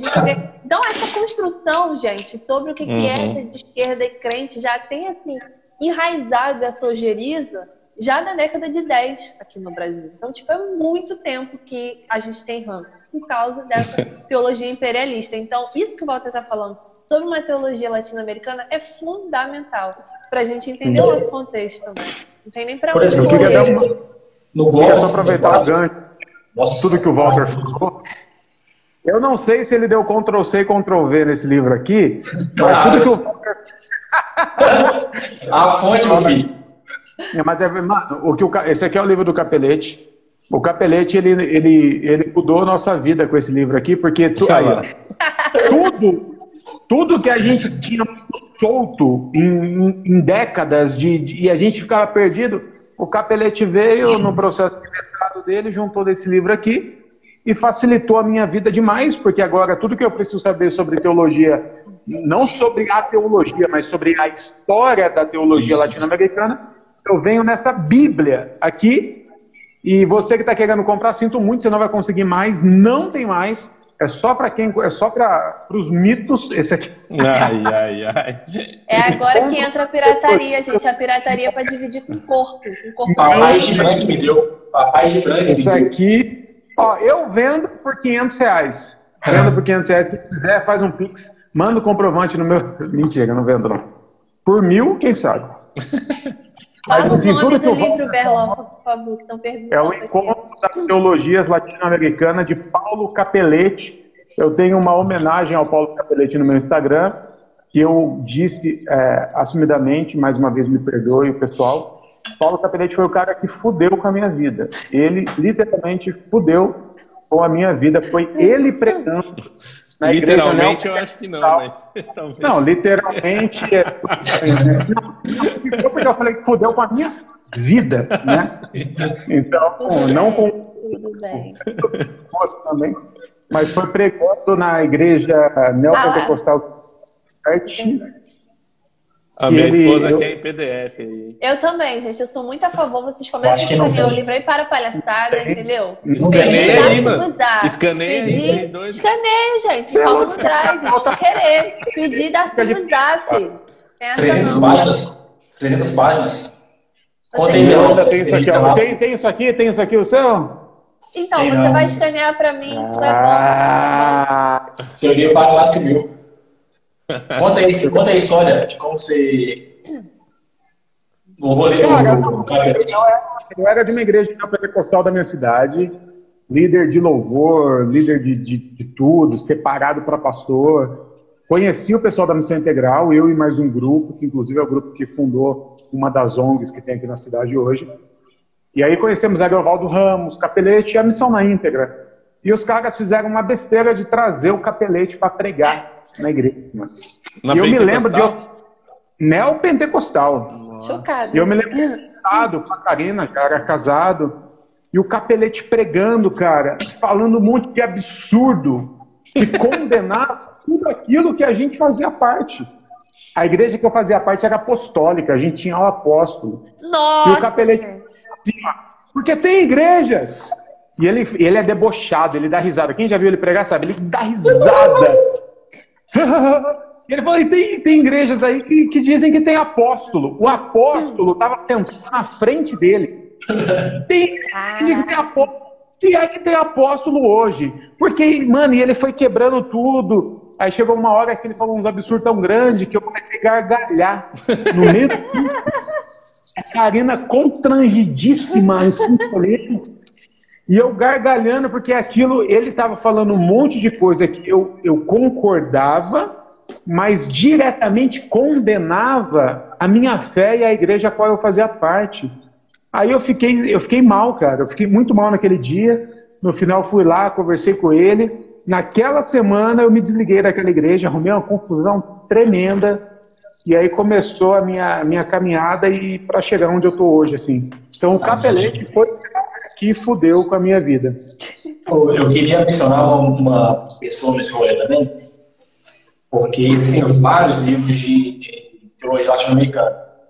E, inclusive, ano que vem, eu vou fazer uma série né, no YouTube para pegar os principais autores, principais livros, e vou gravar um vídeo por semana, vou fazer um PDF de resumo desses livros para a comunidade de graça, porque eu sei que a galera não vai ler o livro. Então é melhor eu mastigar assim e mandar para traduzir o conteúdo. Boa. Só que, como é muita coisa que eu gosto de ler, estou indicando esses dois livros sempre aqui, ó. Esse que você indicou é esse. Por quê? Esse completo. Se você ler só os dois aqui de teologia, acabou. Esse aqui, ó, chama Introdução às Teologias Latino-Americanas. Introdução às Teologias Latino-Americanas da Regina Fernandes. Por que, que esse livro aqui é mais, mais importante? Eu não conheço. Você conhece a Regina, não conhece? Conheço ela, mas não conheço esse livro. Sim, esse livro aqui, na verdade, não tem nem se fez divulgação. É uma junção de alguns, de dois livros dela. E aí tem umas correções. Ah, aqui, tá. aqui ela vai explicar a teologia, não só o capelete, explicar a história, os marcos, não. Aqui ela vai explicar o método, a origem, como fazer teologia, quem são os expoentes. Ela vai explicar como que a teologia latina deu base para a teologia negra, vai falar um pouco de teologia africana. Esse livro aqui é completaço. Então, todo... E esse está disponível tem para vender. Então, assim, se você não pode pegar o livro capelete, esse livro aqui está disponível. Eu vou mandar para os meninos aí, aí você chama no manda, chat. Manda o nome certinho, eu, vou, eu jogo tudo no, na bio para galera. Na bio, e a Regina, a Regina é a maior teóloga sobre esse assunto no Brasil. No Brasil não, na América Latina, para mim. ela é uma das melhores teólogas que eu conheço. Assim. Então, maravilha demais. Show de bola. Muito bom mesmo, galera. É, eu acho que ficou bem explicado o que é teologia latino-americana, para quem não sabia.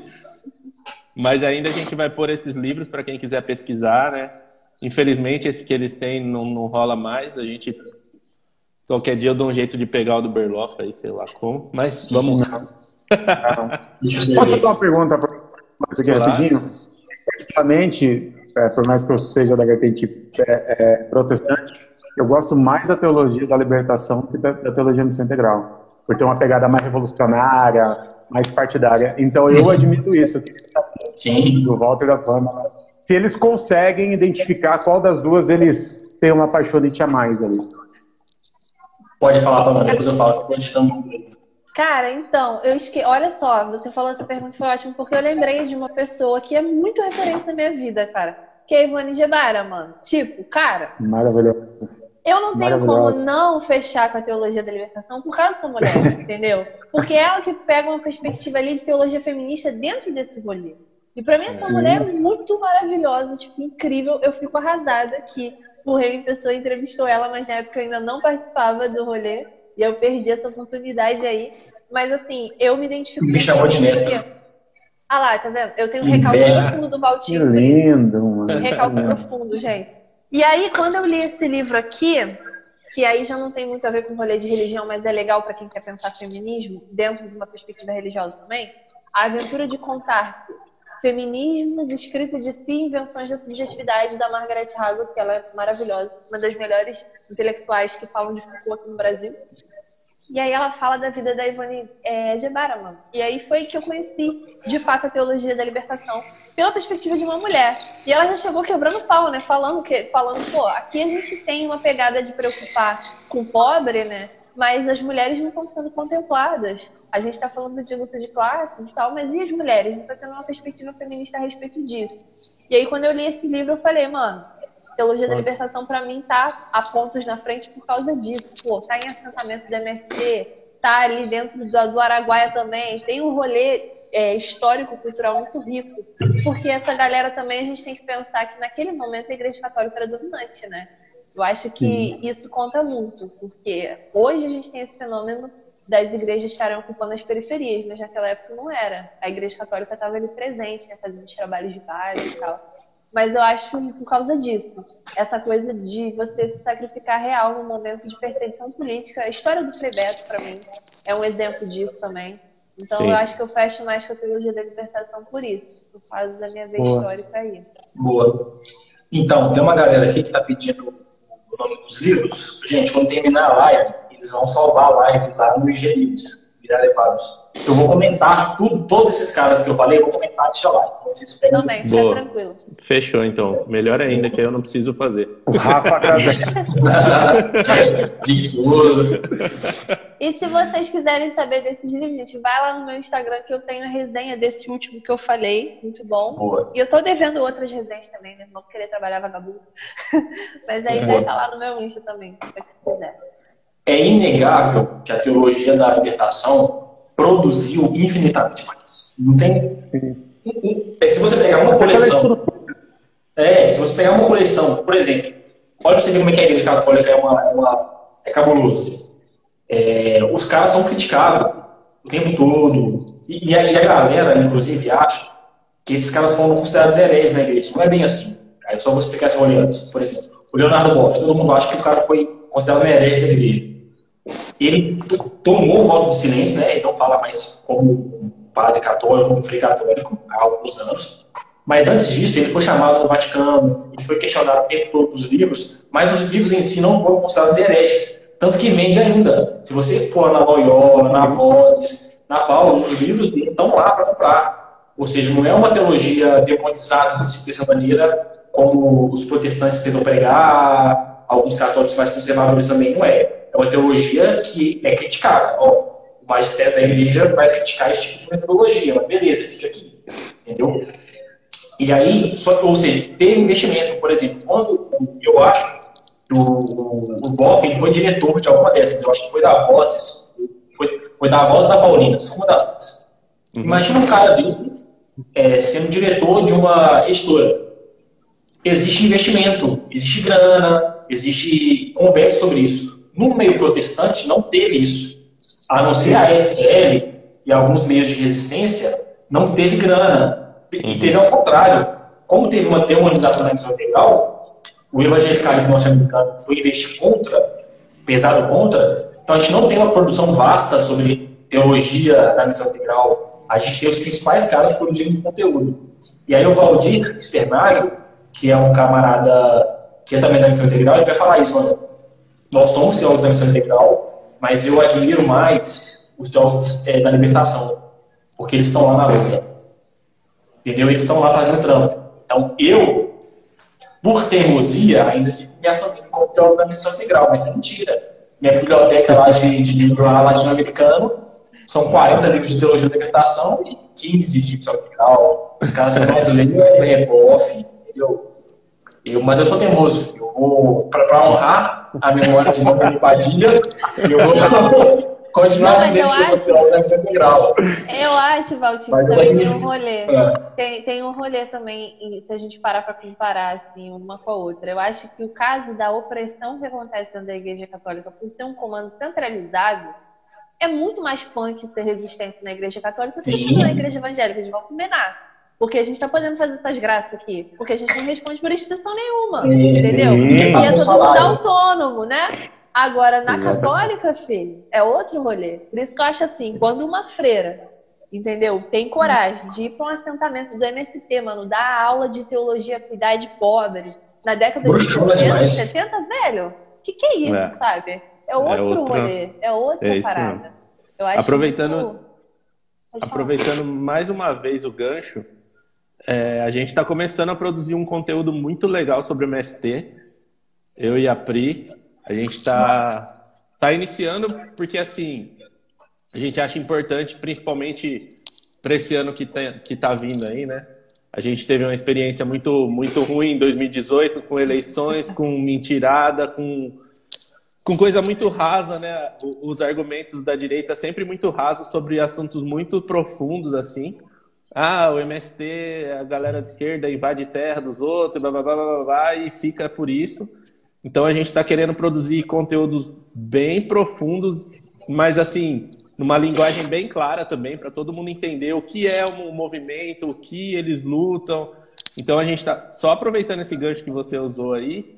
É, provavelmente na próxima semana eu acho que já começa a sair algum conteúdo legal. A gente já está em contato com algumas, algumas pessoas que são responsáveis, né? Aqui em Campinas, eu, a gente contribui com o assentamento Milton Santos, que é em, Americana. Em Valinhos tem o Marielle.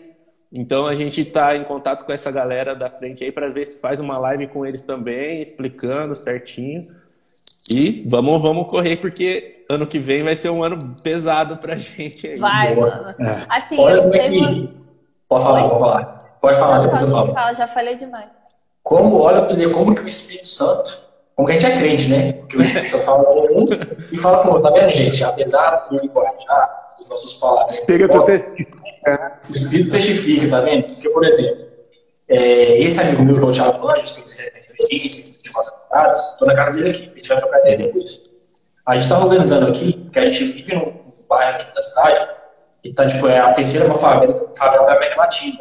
Uhum. É a família que é bem grande, assim a gente se converteu nesse contexto, e a maioria das igrejas são conservadoras. Elegeram um vereador bem conservador, com apoio de pastor, de, de volta de cajado e tal. Então a gente vai começar um movimento aqui, chama Jesus Periférico. E é o rolê desse Jesus Periférico é encontrar uma vez com os pastores do bairro e também com os movimentos de militância que não gostam de crente, para fazer essas pessoas estarem no mesmo ambiente, para a gente dialogar sobre esses assuntos. E um dos temas que a gente, inclusive, solicitou lá foi falar sobre essa questão da luta é, por moradia, tanto no contexto rural quanto no contexto urbano. Sim. E aí a gente vai pegar pesado, falando, olha, olha que o ano do jubileu, olha como que a Deuteronômio organizava terras, assentamentos. A gente vai fazer os pastores entender que essa uhum. luta por terra é mandamento bíblico. Sim. Entendeu? É obrigação nossa. Sim. Muito doido isso. Muito, muito massa. Maravilhoso, amei. Não, e assim, eu acho importante porque a gente precisa construir, gente, memórias no imaginário da galera frente a respeito disso. Porque, ó, eu, até os meus 16, 17 anos, tinha cristalizado na minha mente uma repulsa pelo MST. E eu não sabia nem o que, que era. Eu só pensava naquela bandeirona vermelha, uma galera muito sem noção com os facão na mão que invadindo as pessoas, invadindo, terra. Invadindo e eu também né? tinha, eu também tinha essa visão a respeito das questões indígenas, porque a gente também tem esse rolê, né, de pensar Sim. que o indígena parou no tempo. Ah, é uma escolha, você quer ficar na aldeia, problema seu, né? Mata a criancinha. Cara, isso que eu ia falar. Eu lembro, gente, eu lembro, na minha outra igreja que eu frequentava, no ano de 2014, 2014? Antes, acho que foi, foi antes, foi 2010, foi antes da eleição do, do mandato da Dilma começaram a fazer campanha dentro da igreja, né, contra o PT e tal, e passaram no telão um vídeo da, do PT endossando é, uma tribo indígena que matava crianças deficientes e tal. fake news, né? Botando Sim. lá pra gente ficar aterrorizado com aquilo. E eu lembro que essa foi a memória que ficou na minha mente. E quanto que eu tive que correr atrás de informação, porque isso não é fácil de achar. Hoje eu acho que tá mais Sim. tranquilo, a galera tá divulgando mais nas suas redes sociais, mas para quem é totalmente leigo, não sabe nem quais são as fontes confiáveis, é muito difícil é. achar por conta própria algo que não esteja distorcendo, né, o movimento. Sim, e, sim. pô, fundamental, velho, é muito importante, porque o que a gente está vivendo agora no Brasil é de um movimento que está crescendo de pessoas que estão morando na rua, né? Sim. E a gente não está dando conta, porque tá uma injustiça sem fim. É brabo. Não, é muito pesado. E eu acho que assim, nós que somos movimentos cristãos, a gente ainda se, se, se autodenomina evangélicos também, né? Mas progress, progressistas, é, eu acho que a gente tem um papel muito importante de agora até a eleição, assim, né? Claro, a gente sempre vai ter um papel importante nessa luta, mas principalmente voltado para a eleição, porque a gente já sabe um pouco das armas que eles usaram no, no, em 2018, principalmente com dentro das igrejas, igual a, a Pamela está falando aí, diante de 2014 já tinha, mas agora com, com a internet está muito mais fácil, está muito disseminando muito mais rápido essas mentiras. E a gente tem um papel aí pesado para. E eu sei que a live já está batendo uma hora e meia.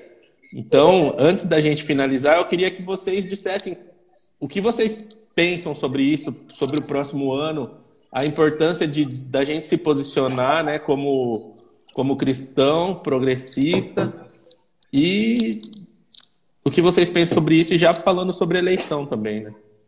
E até é, agregando na pergunta do Rafa, como de forma prática a gente pode atuar né, em 2022? Confesso uhum. que no, no, ano passado eu cheguei a cogitar junto com o John o Rafa ainda estava meio que chegando, tipo assim, mano, vamos acabar o inadequado, porque o inadequado é um movimento. O movimento ele começa por causa de algo, né, por isso que ele chama movimento, então ele tende a acabar. E aí a gente entendeu que não fazia sentido, porque esse movimento se faria necessário em 2022 também.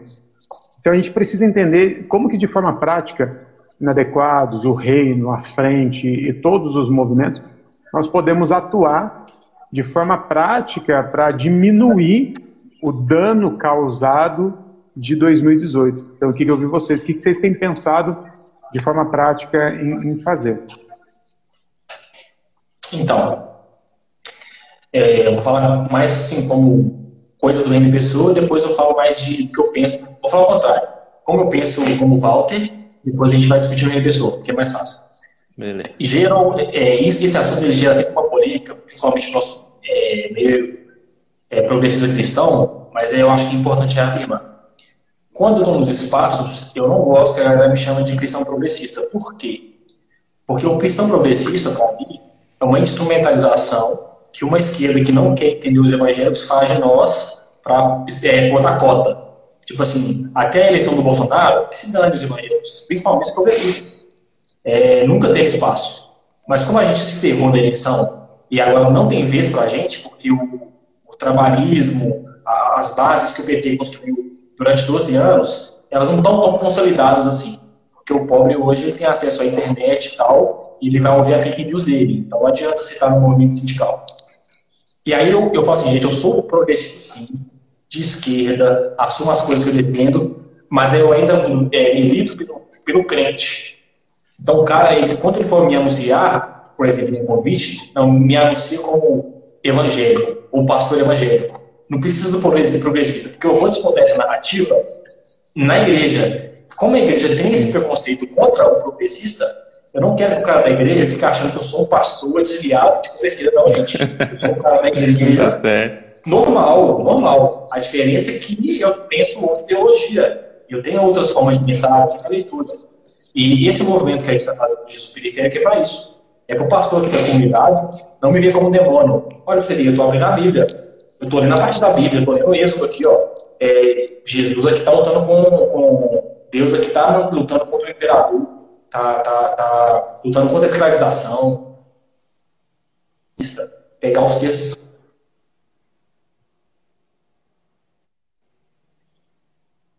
Eita, Valtinha, Uma eu tô ideia muito atrasando errada. a Vera aí. Tá Trava travando. muito? Parou Fala- parte? fala- A última parte, as últimas Só a frases da pena. É, como eu tenho, desde a faculdade, eu sempre tive um contato muito grande com os movimentos de militância da universitários, principalmente. E essa galera mais universitária progressista, eles têm uma ideia de que o mundo é a bolha deles.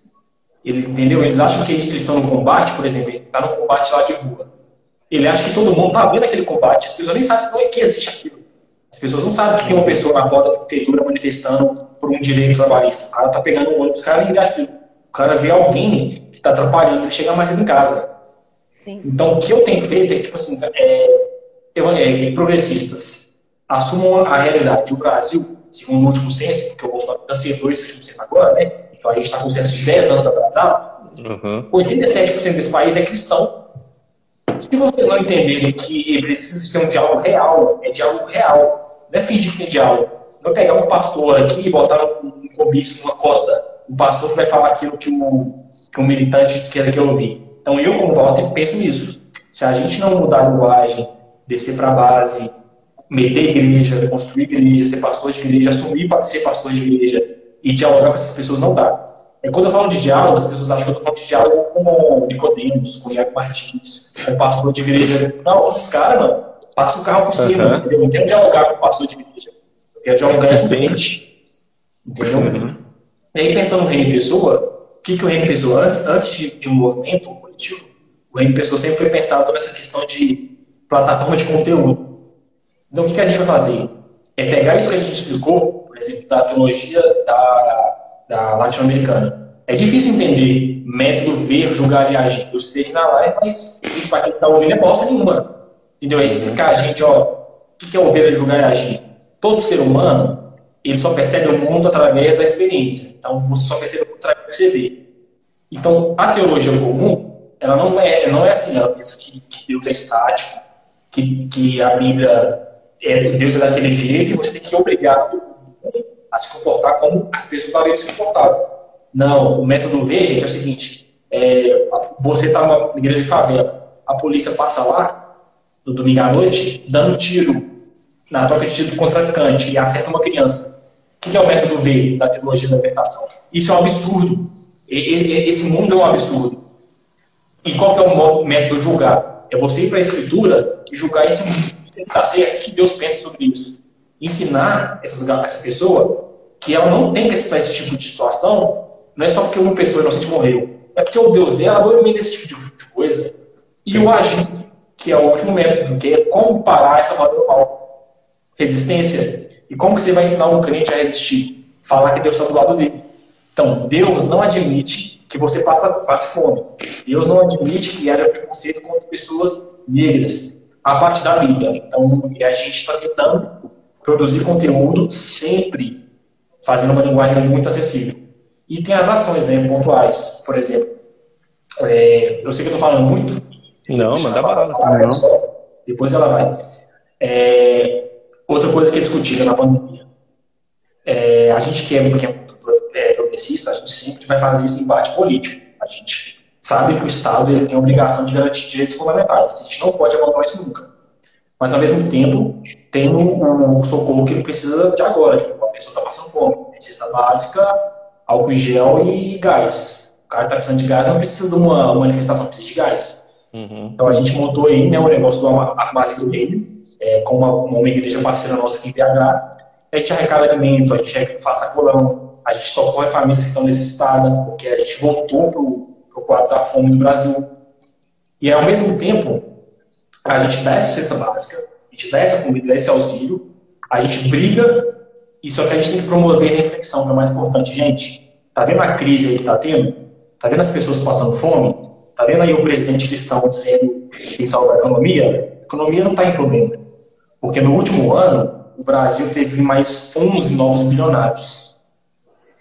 Então, é promover esse tipo de reflexão, tá vendo? Você está passando fome, mas tem 11 bilionários a mais no país. Alguém está roubando o seu direito de comer, de viver, de ter casa. Existe um problema nessa sociedade. E é isso, assim. Trabalhar nessas, nessas frentes. Sempre ter, fazendo promoção de, de conhecimento e de reflexão. Uhum. Porque senão, Porque, porque só cortando de jogo, por exemplo, que é uma que eu, que eu e um amigo estamos discutindo. Essa nossa assistência, ela também é feita pela direita e eles fazem propaganda disso. Eu estava vendo hoje uma publicidade de uma revista, não sei qual o nome, são três mulheres loiras, dá para ver que elas são de classe média alta, com, sentadas em cima de um tanto de cesta básica, falando o Brasil da solidariedade. Entendeu? É, é importante, é importante, precisa, precisa. Mas o outro lado, da galera que oprime, da galera que mantém o status quo, também dá assistência. É isso mesmo. Com certeza. Assim, eu boto fé em tudo que o Walter falou, minha visão é essa também.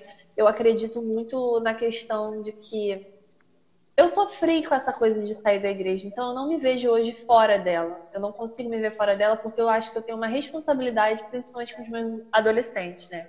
Eu sou professora, professora de história e professora de EBD. Então, qual é o meu jeito de ter uma teologia que faça parte desse ciclo, que mude um pouco essa, essa realidade? Através do meu ensino, da minha aprendizagem ali com eles. Porque quando que eles vão ter essa oportunidade, entende? Eu fui ter esse contato com algo mais libertário, de entender que eu sou progressista, depois da faculdade. Eu não tive ninguém para dar o caminho das pedras para mim dentro da igreja. Porque até você, tipo assim, você não acorda fundamentalista, é um processo. É um processo de ensino, de narrativa, de disputa bíblica, de te ensinar como é que você encara os textos bíblicos. Então, se não tiver uma pessoa ali marcando contraponto, essa pessoa não vai ter oportunidade, gente, de ver a vida de outra maneira. Então, assim, para mim, a, a melhor é, ação que eu posso oferecer no momento para mudar essa realidade no período de eleições, sem dúvida, é expondo meu conhecimento. E aí, eu não falo com uma linguagem agressiva, apesar de quem me conhecer de perto sabe que eu sou super agressiva. Valtinho sabe. Mas, assim, como as pessoas. É, eu sou um amor, um doce, né? De limão. Tem filtro só na live. Então, assim, eu aprendi uma coisa maravilhosa que o fundamentalismo te ensina: ter múltiplas personalidades, uma para cada ambiente que você está. Verdade. Isso é um, um, item que a gente tem que usar ao nosso favor. Não estou dizendo que eu sou falsa, mas estou dizendo que a gente tem que ter linguagem no ambiente que a gente está. Não faz sentido para mim fazer um post a determinado momento chocando. Eu já vivi essa fase. Quando eu era, comecei a entrar no feminismo, eu era assim, ah, meu corpo, minhas regras, não sei o que, não sei o que lá. Sendo que isso não tem utilidade prática, porque na realidade isso não se aplica, infelizmente, né? Então, assim, para mim, tudo é a questão de ser guiado por uma empatia, em primeiro lugar. Então, a experiência melhor que eu tive a respeito disso foi quando eu comecei a entrar na igreja pianinho, fui trabalhar na cantina. Fui trabalhar fazendo evangelismo na favela do lado da minha igreja. Comecei com o Ministério Infantil levando lanche. E aí, quando você vai vendo, você vai conversando com a galera que não está interessada em teologia, não está, não está interessado em ler livro do René Padilha, lá da Baixa da Égua. Não, vai, não vai ler. O máximo que ela vai fazer é ver uma palestra de Silas Malafaia, é ver um vídeo do Nicodemos e deixar o cara muito top, porque ele tem um diploma, porque ele tem uma formação acadêmica incrível, tá falando um monte de coisa ali num linguajar super difícil, mas a pessoa tá achando legal. Isso é um fenômeno também, né? Por que, que a galera pentecostal hoje está consumindo tanto é, o conteúdo da galera reformada? Porque tem esse rolê também. A pessoa bota uma seriedade, uma banca, e o outro compra, porque está acostumado a ser pisado, gente, dentro da igreja. Então a gente tem que trabalhar primeiro a autoestima desse cara. O que eu gosto de falar sempre com os meus alunos, tanto na escola secular quanto na escola da igreja, autonomia. O caminho para isso é autonomia. Quando tu ensina o cara e trabalha com ele a autonomia dele, de escolher o que, que ele vai fazer, como que ele vai interpretar a Bíblia? Não vai chegar lá como salvador da pátria. Olha, eu sou um evangélico progressista super iluminado, venho aqui trazer essa verdade para você. Sabe? Não é assim que a gente funciona. Como é que funciona? Vou no ponto de consagração e jejum, vou orar com a tiazinha. E oro. Quando eu vou ver, ela me chama para pregar na igreja dela. E eu fui. Me, chamou para pregar no, culto lá das mulheres, no retiro das mulheres. Né, que é o rolê mais conservador da igreja, as mulheres de Deus, né? mulheres sábias e tal, e fui pregar sobre Esther e falei de estupro. Porque a história de Esther, de Esther é uma história de estupro, não é uma história bonita, entendeu? E aí que você consegue romper com essas barreiras e conseguir ali nos desfechos, entendeu? Uma possibilidade da pessoa ir para outro caminho, sacou? Então eu concordo uhum. muito com o Walter. Eu, quando me apresento, me apresento como uma mulher evangélica, Eva evangélica, especialmente. Então, gosto de estar no rolê crente, porque se você quer trabalho de base de verdade, você vai trabalhar na igreja. Não dá para ser igreja, assim, nesse sentido de estar ali no cotidiano da pessoa e trocar ideia e fazer um trabalho de base distante. Porque esse cara uhum. da direita, insuportável conservador, vai estar ali no cangote dela o tempo todo. Porque essa galera é assim. Então você tem que estar ali também marcando presença. Tipo, e para mim eu vejo isso como um dever mesmo, não só por causa do cenário da eleição, mas porque eu acredito que muitos males e traumas podem ser resolvidos se a gente começar a buscar uma autonomia espiritual. De ação prática e direta, é, a gente do Reino Pessoa fez uma revista esse ano, no mês das mulheres, né, falando sobre é, uma introduçãozinha muito light sobre feminismo, só que numa linguagem de devocional. Eu não estou querendo que a pessoa saia da igreja para ler Bell. Não, eu estou querendo que ela leia o texto de Esté e entenda que rolou um estupro. Que ela leia o texto de Tamar e ela se sinta sensibilizada e não culpada pelo corpo dela. Então eu acho que é isso, a disputa de narrativa bíblica. Eu amo uhum. militância, não, faz parte do que eu sou. Sou uma intelectual de esquerda da história. Preciso falar sobre isso, sim. Mas no momento que eu tô com o meu corpo em Cristo, né, que é o tempo todo, eu tô mais preocupada em oferecer esse meu Jesus, né? Que às vezes fica deixado de lado dentro dos tempos. Então acho que a melhor tática que a gente tem é viver o corpo, de verdade. Vive o corpo, mano. Porque o corpo influencia um ao outro. Você tá ali junto. Você aprende com aquela pessoa, você perde a sua arrogância, você se torna uma pessoa humilde, você escuta mais o que o outro tem pra falar, entendeu? E aí eu acho que faz mais sentido do que ficar no combate, porque essas pessoas já apanham, gente. A gente já apanha demais também. Então, às vezes, a uhum. pessoa quer uma palavra de paz, de refrigério, é isso que a gente tem que oferecer nessa visão. Então, acho que é isso. Falei pra caramba. Pô. Não, bom demais. É. E eu tomo minha vida, ah. por exemplo, só, só de ter um de novo, por exemplo, quando você lembra quando eu falei pro Thiago, fui bater na porta casa dele, evangelizar Sim. ele? Sim. Ele poderia falar assim, sai fora, que é chato. Tudo bem. E eu vou ensinar bem. É. Aos poucos, passo a passo, um por um, Sim. entendeu? A gente tem que voltar para os bairros, para as ruas, para as escolas, para as pequenas igrejas e fazer a disputa ali. Sim. Aí na, na mídia social a gente xinga Nicodemos. É. boa, boa. Ô, gente, eu, eu, eu, eu acho que eu vou ter que acabar a live aqui, cara, porque eu não sei se estou bebendo muito, mas tem uma galera. Eu tô devendo coisa para um monte de gente aqui que eu nem sabia. É, né? Gito, o Wendel aqui cobrando a cerveja, o rodízio. Então, a filho, Bela. Gente, me convidando para tudo, pagando minha passagem, estou indo, eu recebo no é, O missionário recebe cerveja. Não, mas paga. tá tudo. Eu que tô, tô devendo para um monte de gente, só nem sabendo aí, Berloff. Me ajuda aí. Né? Então, você está devendo para mim que eu, em breve eu vou para Campinas. eu vou para Campinas, vou deixar o Caetano gato, aqui. Vai eu e minha esposa para Campinas e a gente vai passar um final de semana aí, tudo por sua conta, cara. Demorou. Tudo que você tem de bom para oferecer para nós aí de noites campinenses. Mas, gente, de verdade, muito, muito obrigado mesmo por, por ter participado aqui com a gente. Eu acho que foi um bate-papo muito legal, muito esclarecedor é, com muita referência boa para passar para quem assistiu e para quem vai assistir depois e ouvir depois. Berlofa, tem alguma coisa aí a dizer a mais? Eu só agradecer, agradecer o Walter, a Pam, por, por tudo que, que disseram. Eu confesso que a, a conversa foi maravilhosa desde o começo. Ô, Mas essa. Pode falar, que, pode falar. Você viu que o Berlofa soltou aquela de que eu tô querendo roubar, não sei o que, mas já tá chamando de pan, hein? Abriu o olho. Ah, a gente, ah, não, a gente. Ninguém percebeu. Eu vou ter. Mas, vou ter, que ligar branco hoje. Vai bloquear o inadequado. Não, ai, vou ligar pro ai, fonte branca. Os camaradas na cara dura, filho, ao vivo. Vou fazer guarda compartilhada. Porra, você não, não pegou, mano. Desculpa. Mas, tudo, tudo, que foi dito, a última fala da Pamela, da Pamela. Então, sempre, de pó, gente. Foi, foi demais, assim, foi demais. Acho que a gente deve fazer Sim. um recorte dessa última uhum. fala e, e, compartilhar. E eu, particularmente eu, absorvi muito do que ela falou. Preciso colocar em prática muito do que ela falou. Porque, mano, eu, eu tenho zero paciência hoje em dia. Hoje eu fui convidado para para um debate numa rádio evangélica E nossa, eu fiquei assistindo o vídeo deles assim, e falei, mano, eu não vou aceitar isso, eu não vou aceitar, eu não vou aceitar, porque é uma rádio evangélica, mano. O apresentador é evangélico, ele começa falando que a rádio é evangélica, é tudo pra glória de Deus. Eu não tenho paciência mais com essas coisas, cara. Mas no final eu falei, eu vou, irmão, eu vou. E o cara me chamando de senhor, de pastor, e eu falando. É sério?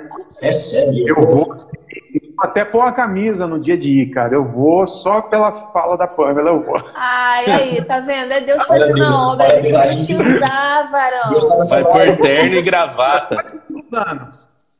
É sério, varão. Eu vou. Tem que cortar, vou. a Pamela é foda, os caras falando. Obrigada, ah, entendeu, gente. pelo amor de Deus.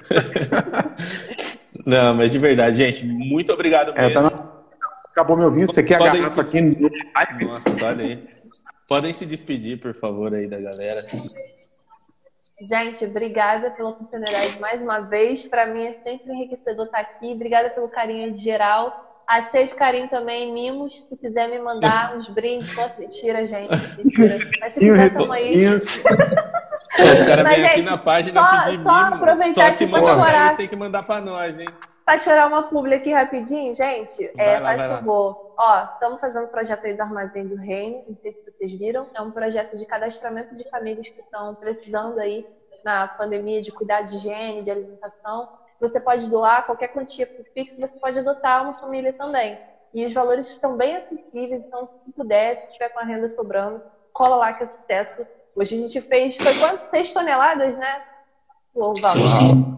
6 toneladas de alimento aí. E 300 mil famílias. de álcool em gel. E quais As famílias ao total não sei. Hã? É. As famílias ao total não sei. Que a gente está cadastrando agora. É, então, gente, contribui aí se puder, vai ser muito gratificante pra gente. E também, gente, ah, antes que eu me esqueça, a gente vai fazer um curso aí de introdução bíblica, tá? Que é a Escola do Reino. Vai estar o Gibran e vai ter o teólogo amigo dele, Juliano, também, que é sensacional. O curso tá bem baratinho. Se você for se inscrever lá no link da minha bio, é, até o dia 3 de maio você só vai pagar 30 reais e a gente só tem 20 vagas. Então corre. Se você deixar para ir depois Qual que é do dia a sua 3, arroba? arroba é aí, arroba Pamela, dois L's, Campos 96. Tá? Mas se você for olhar lá na bio do Reino Pessoa, meu nome vai estar lá. Você clica. 96 é, é o ano que você nasceu?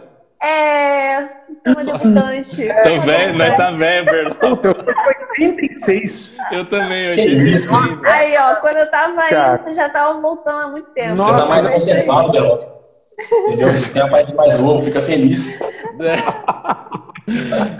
É, gente, coloca o link também do- desse, desse projeto de vocês e as arrobas a gente vai marcar aqui para o pessoal que Demorou. quiser contribuir e também ajudar. É. Valeu, gente. É isso. Obrigadão mesmo. Parabéns pelo trabalho fantástico de vocês. Estamos acompanhando aí tem um tempo e é sempre bom lá ler e compartilhar. Parabéns, Berlofa. Parabéns, mano. E manda um abraço pro John também. Isso. Pode deixar. E pra Agora a gente tá- que eu não conheço. É, Vou mandar, vou Agora mandar. a gente que tá esperando o convite do Reino em pessoa, né? Porque os caras convidam Thiago Arraes, os caras teve, os caras teve vídeo do Padilha, tá ligado? Os caras Aqui, vídeo de Deixa, deixa, Agora eu, gente tá deixa eu colocar assim, olha que isso é engraçado. Eu sou o cara do, do Parceiros Interrupt. Mas é importante. Eu tava na casa do Gibran, a gente sentado, organizando os negócios, assim, mó confusão, mó trampo do Reino Pessoa. O Padilha ligou pro telefone do Gibran, entendeu? Pra, pra causa daquele vídeo. Porque a gente fez o convite, passou o número e ele ligou. Aí ele tem até o vídeo gravado, eu perdi esse vídeo, mas eu vou achar na galeria. O Gibran quase chorando. Ele, ele me mostrou assim, ó, voltem, voltem, Padilha me ligou. O que eu faço? Eu ó. não entendi. Você é louco, cara. Que honra, Imagina. que honra. Ele ligou pelo WhatsApp, foi assim que a gente gravou o vídeo lá. Mas a gente vai chamar o Nossa. Inadequados, vai chegar, vai chegar. Com certeza. Eu vou ter que chamar a Agnes pra gente bater um papo aí de feminismo cristão, etc e tal também. Cara, A gente você- se comporta, a gente promete, tá? A gente, se, a gente sabe se comportar igual. Vai ser com filtro, vai ser com filtro. Ô, Pamela, eu Mas vou te mandar. personalidade. Então a gente sabe. Eu prego até hoje em dia em igreja evangélica, se me chamar. É A gente aí. sabe como é. Eu vou te mandar também, Pamela, depois o, o contato da Pri. A Pri é teóloga feminista também, mestra, mestra, Foda. né? Ela só não é doutora porque não deixaram ela fazer o doutorado. Ah, pra mim, mulher. doutor. A Pri Mas já ela- gravou com a gente, inclusive. Você tá ligado, né? É. Tem um podcast nosso com a Pri sobre desobediência civil. Monstra. Ela manda muito bem, velho. Eu já tô ansiosa. Mas é isso aí. Berlofa, você despede da galera também? Bênção apostólica. Eu- não, eu não. Ixi, depois de uma garrafa, você acha que eu vou lembrar, Dada? que, que o Senhor vos abençoe e vos guarde. Eu sei Ó. até aí. Aqui, aqui, ó. Que o Senhor levante o rosto e te lhe dê a paz. Mano, deixa eu contar essa última, já tá, tá estourado mesmo. Onde que eu tava? Me chamaram para pregar, cara, numa igreja. Onde que foi, meu Deus do céu? Uma igreja anglicana. Olha só, eu não Ah! sei tipo de pastor desinformado, o cara me convidou e eu não sei o que, que aconteceu, que eu aceitei e eu fui. E no final, depois de todo o constrangimento possível de eu estar lá pregando, o cara me chamou para dar a bênção apostólica. eu lembrava da bênção apostólica. E aí eu peguei o microfone, todo mundo olhando pra minha cara, tipo assim, pessoal sentado 65 mais, tá? A idade da, da igreja. E eu ali assim, eu falei assim, boa noite. Acabou. Que eu Que beleza. Eu já metia, eu já, eu já cantava do cantinho já. Que Deus te abençoe. Metia Os irmãos perderam a oportunidade de receber a bênção. tentando lembrar Acabou da bênção e não saiu nada. Eu falei boa noite e eu acho que eu meti um que Deus nos abençoe. E é a minha bênção apostólica. Respeitem a minha. um William Bonner. Irmão, irmão, sem, irmão sem unção. Pregou sem unção. Ah, mas, mas eles são anganos, velho.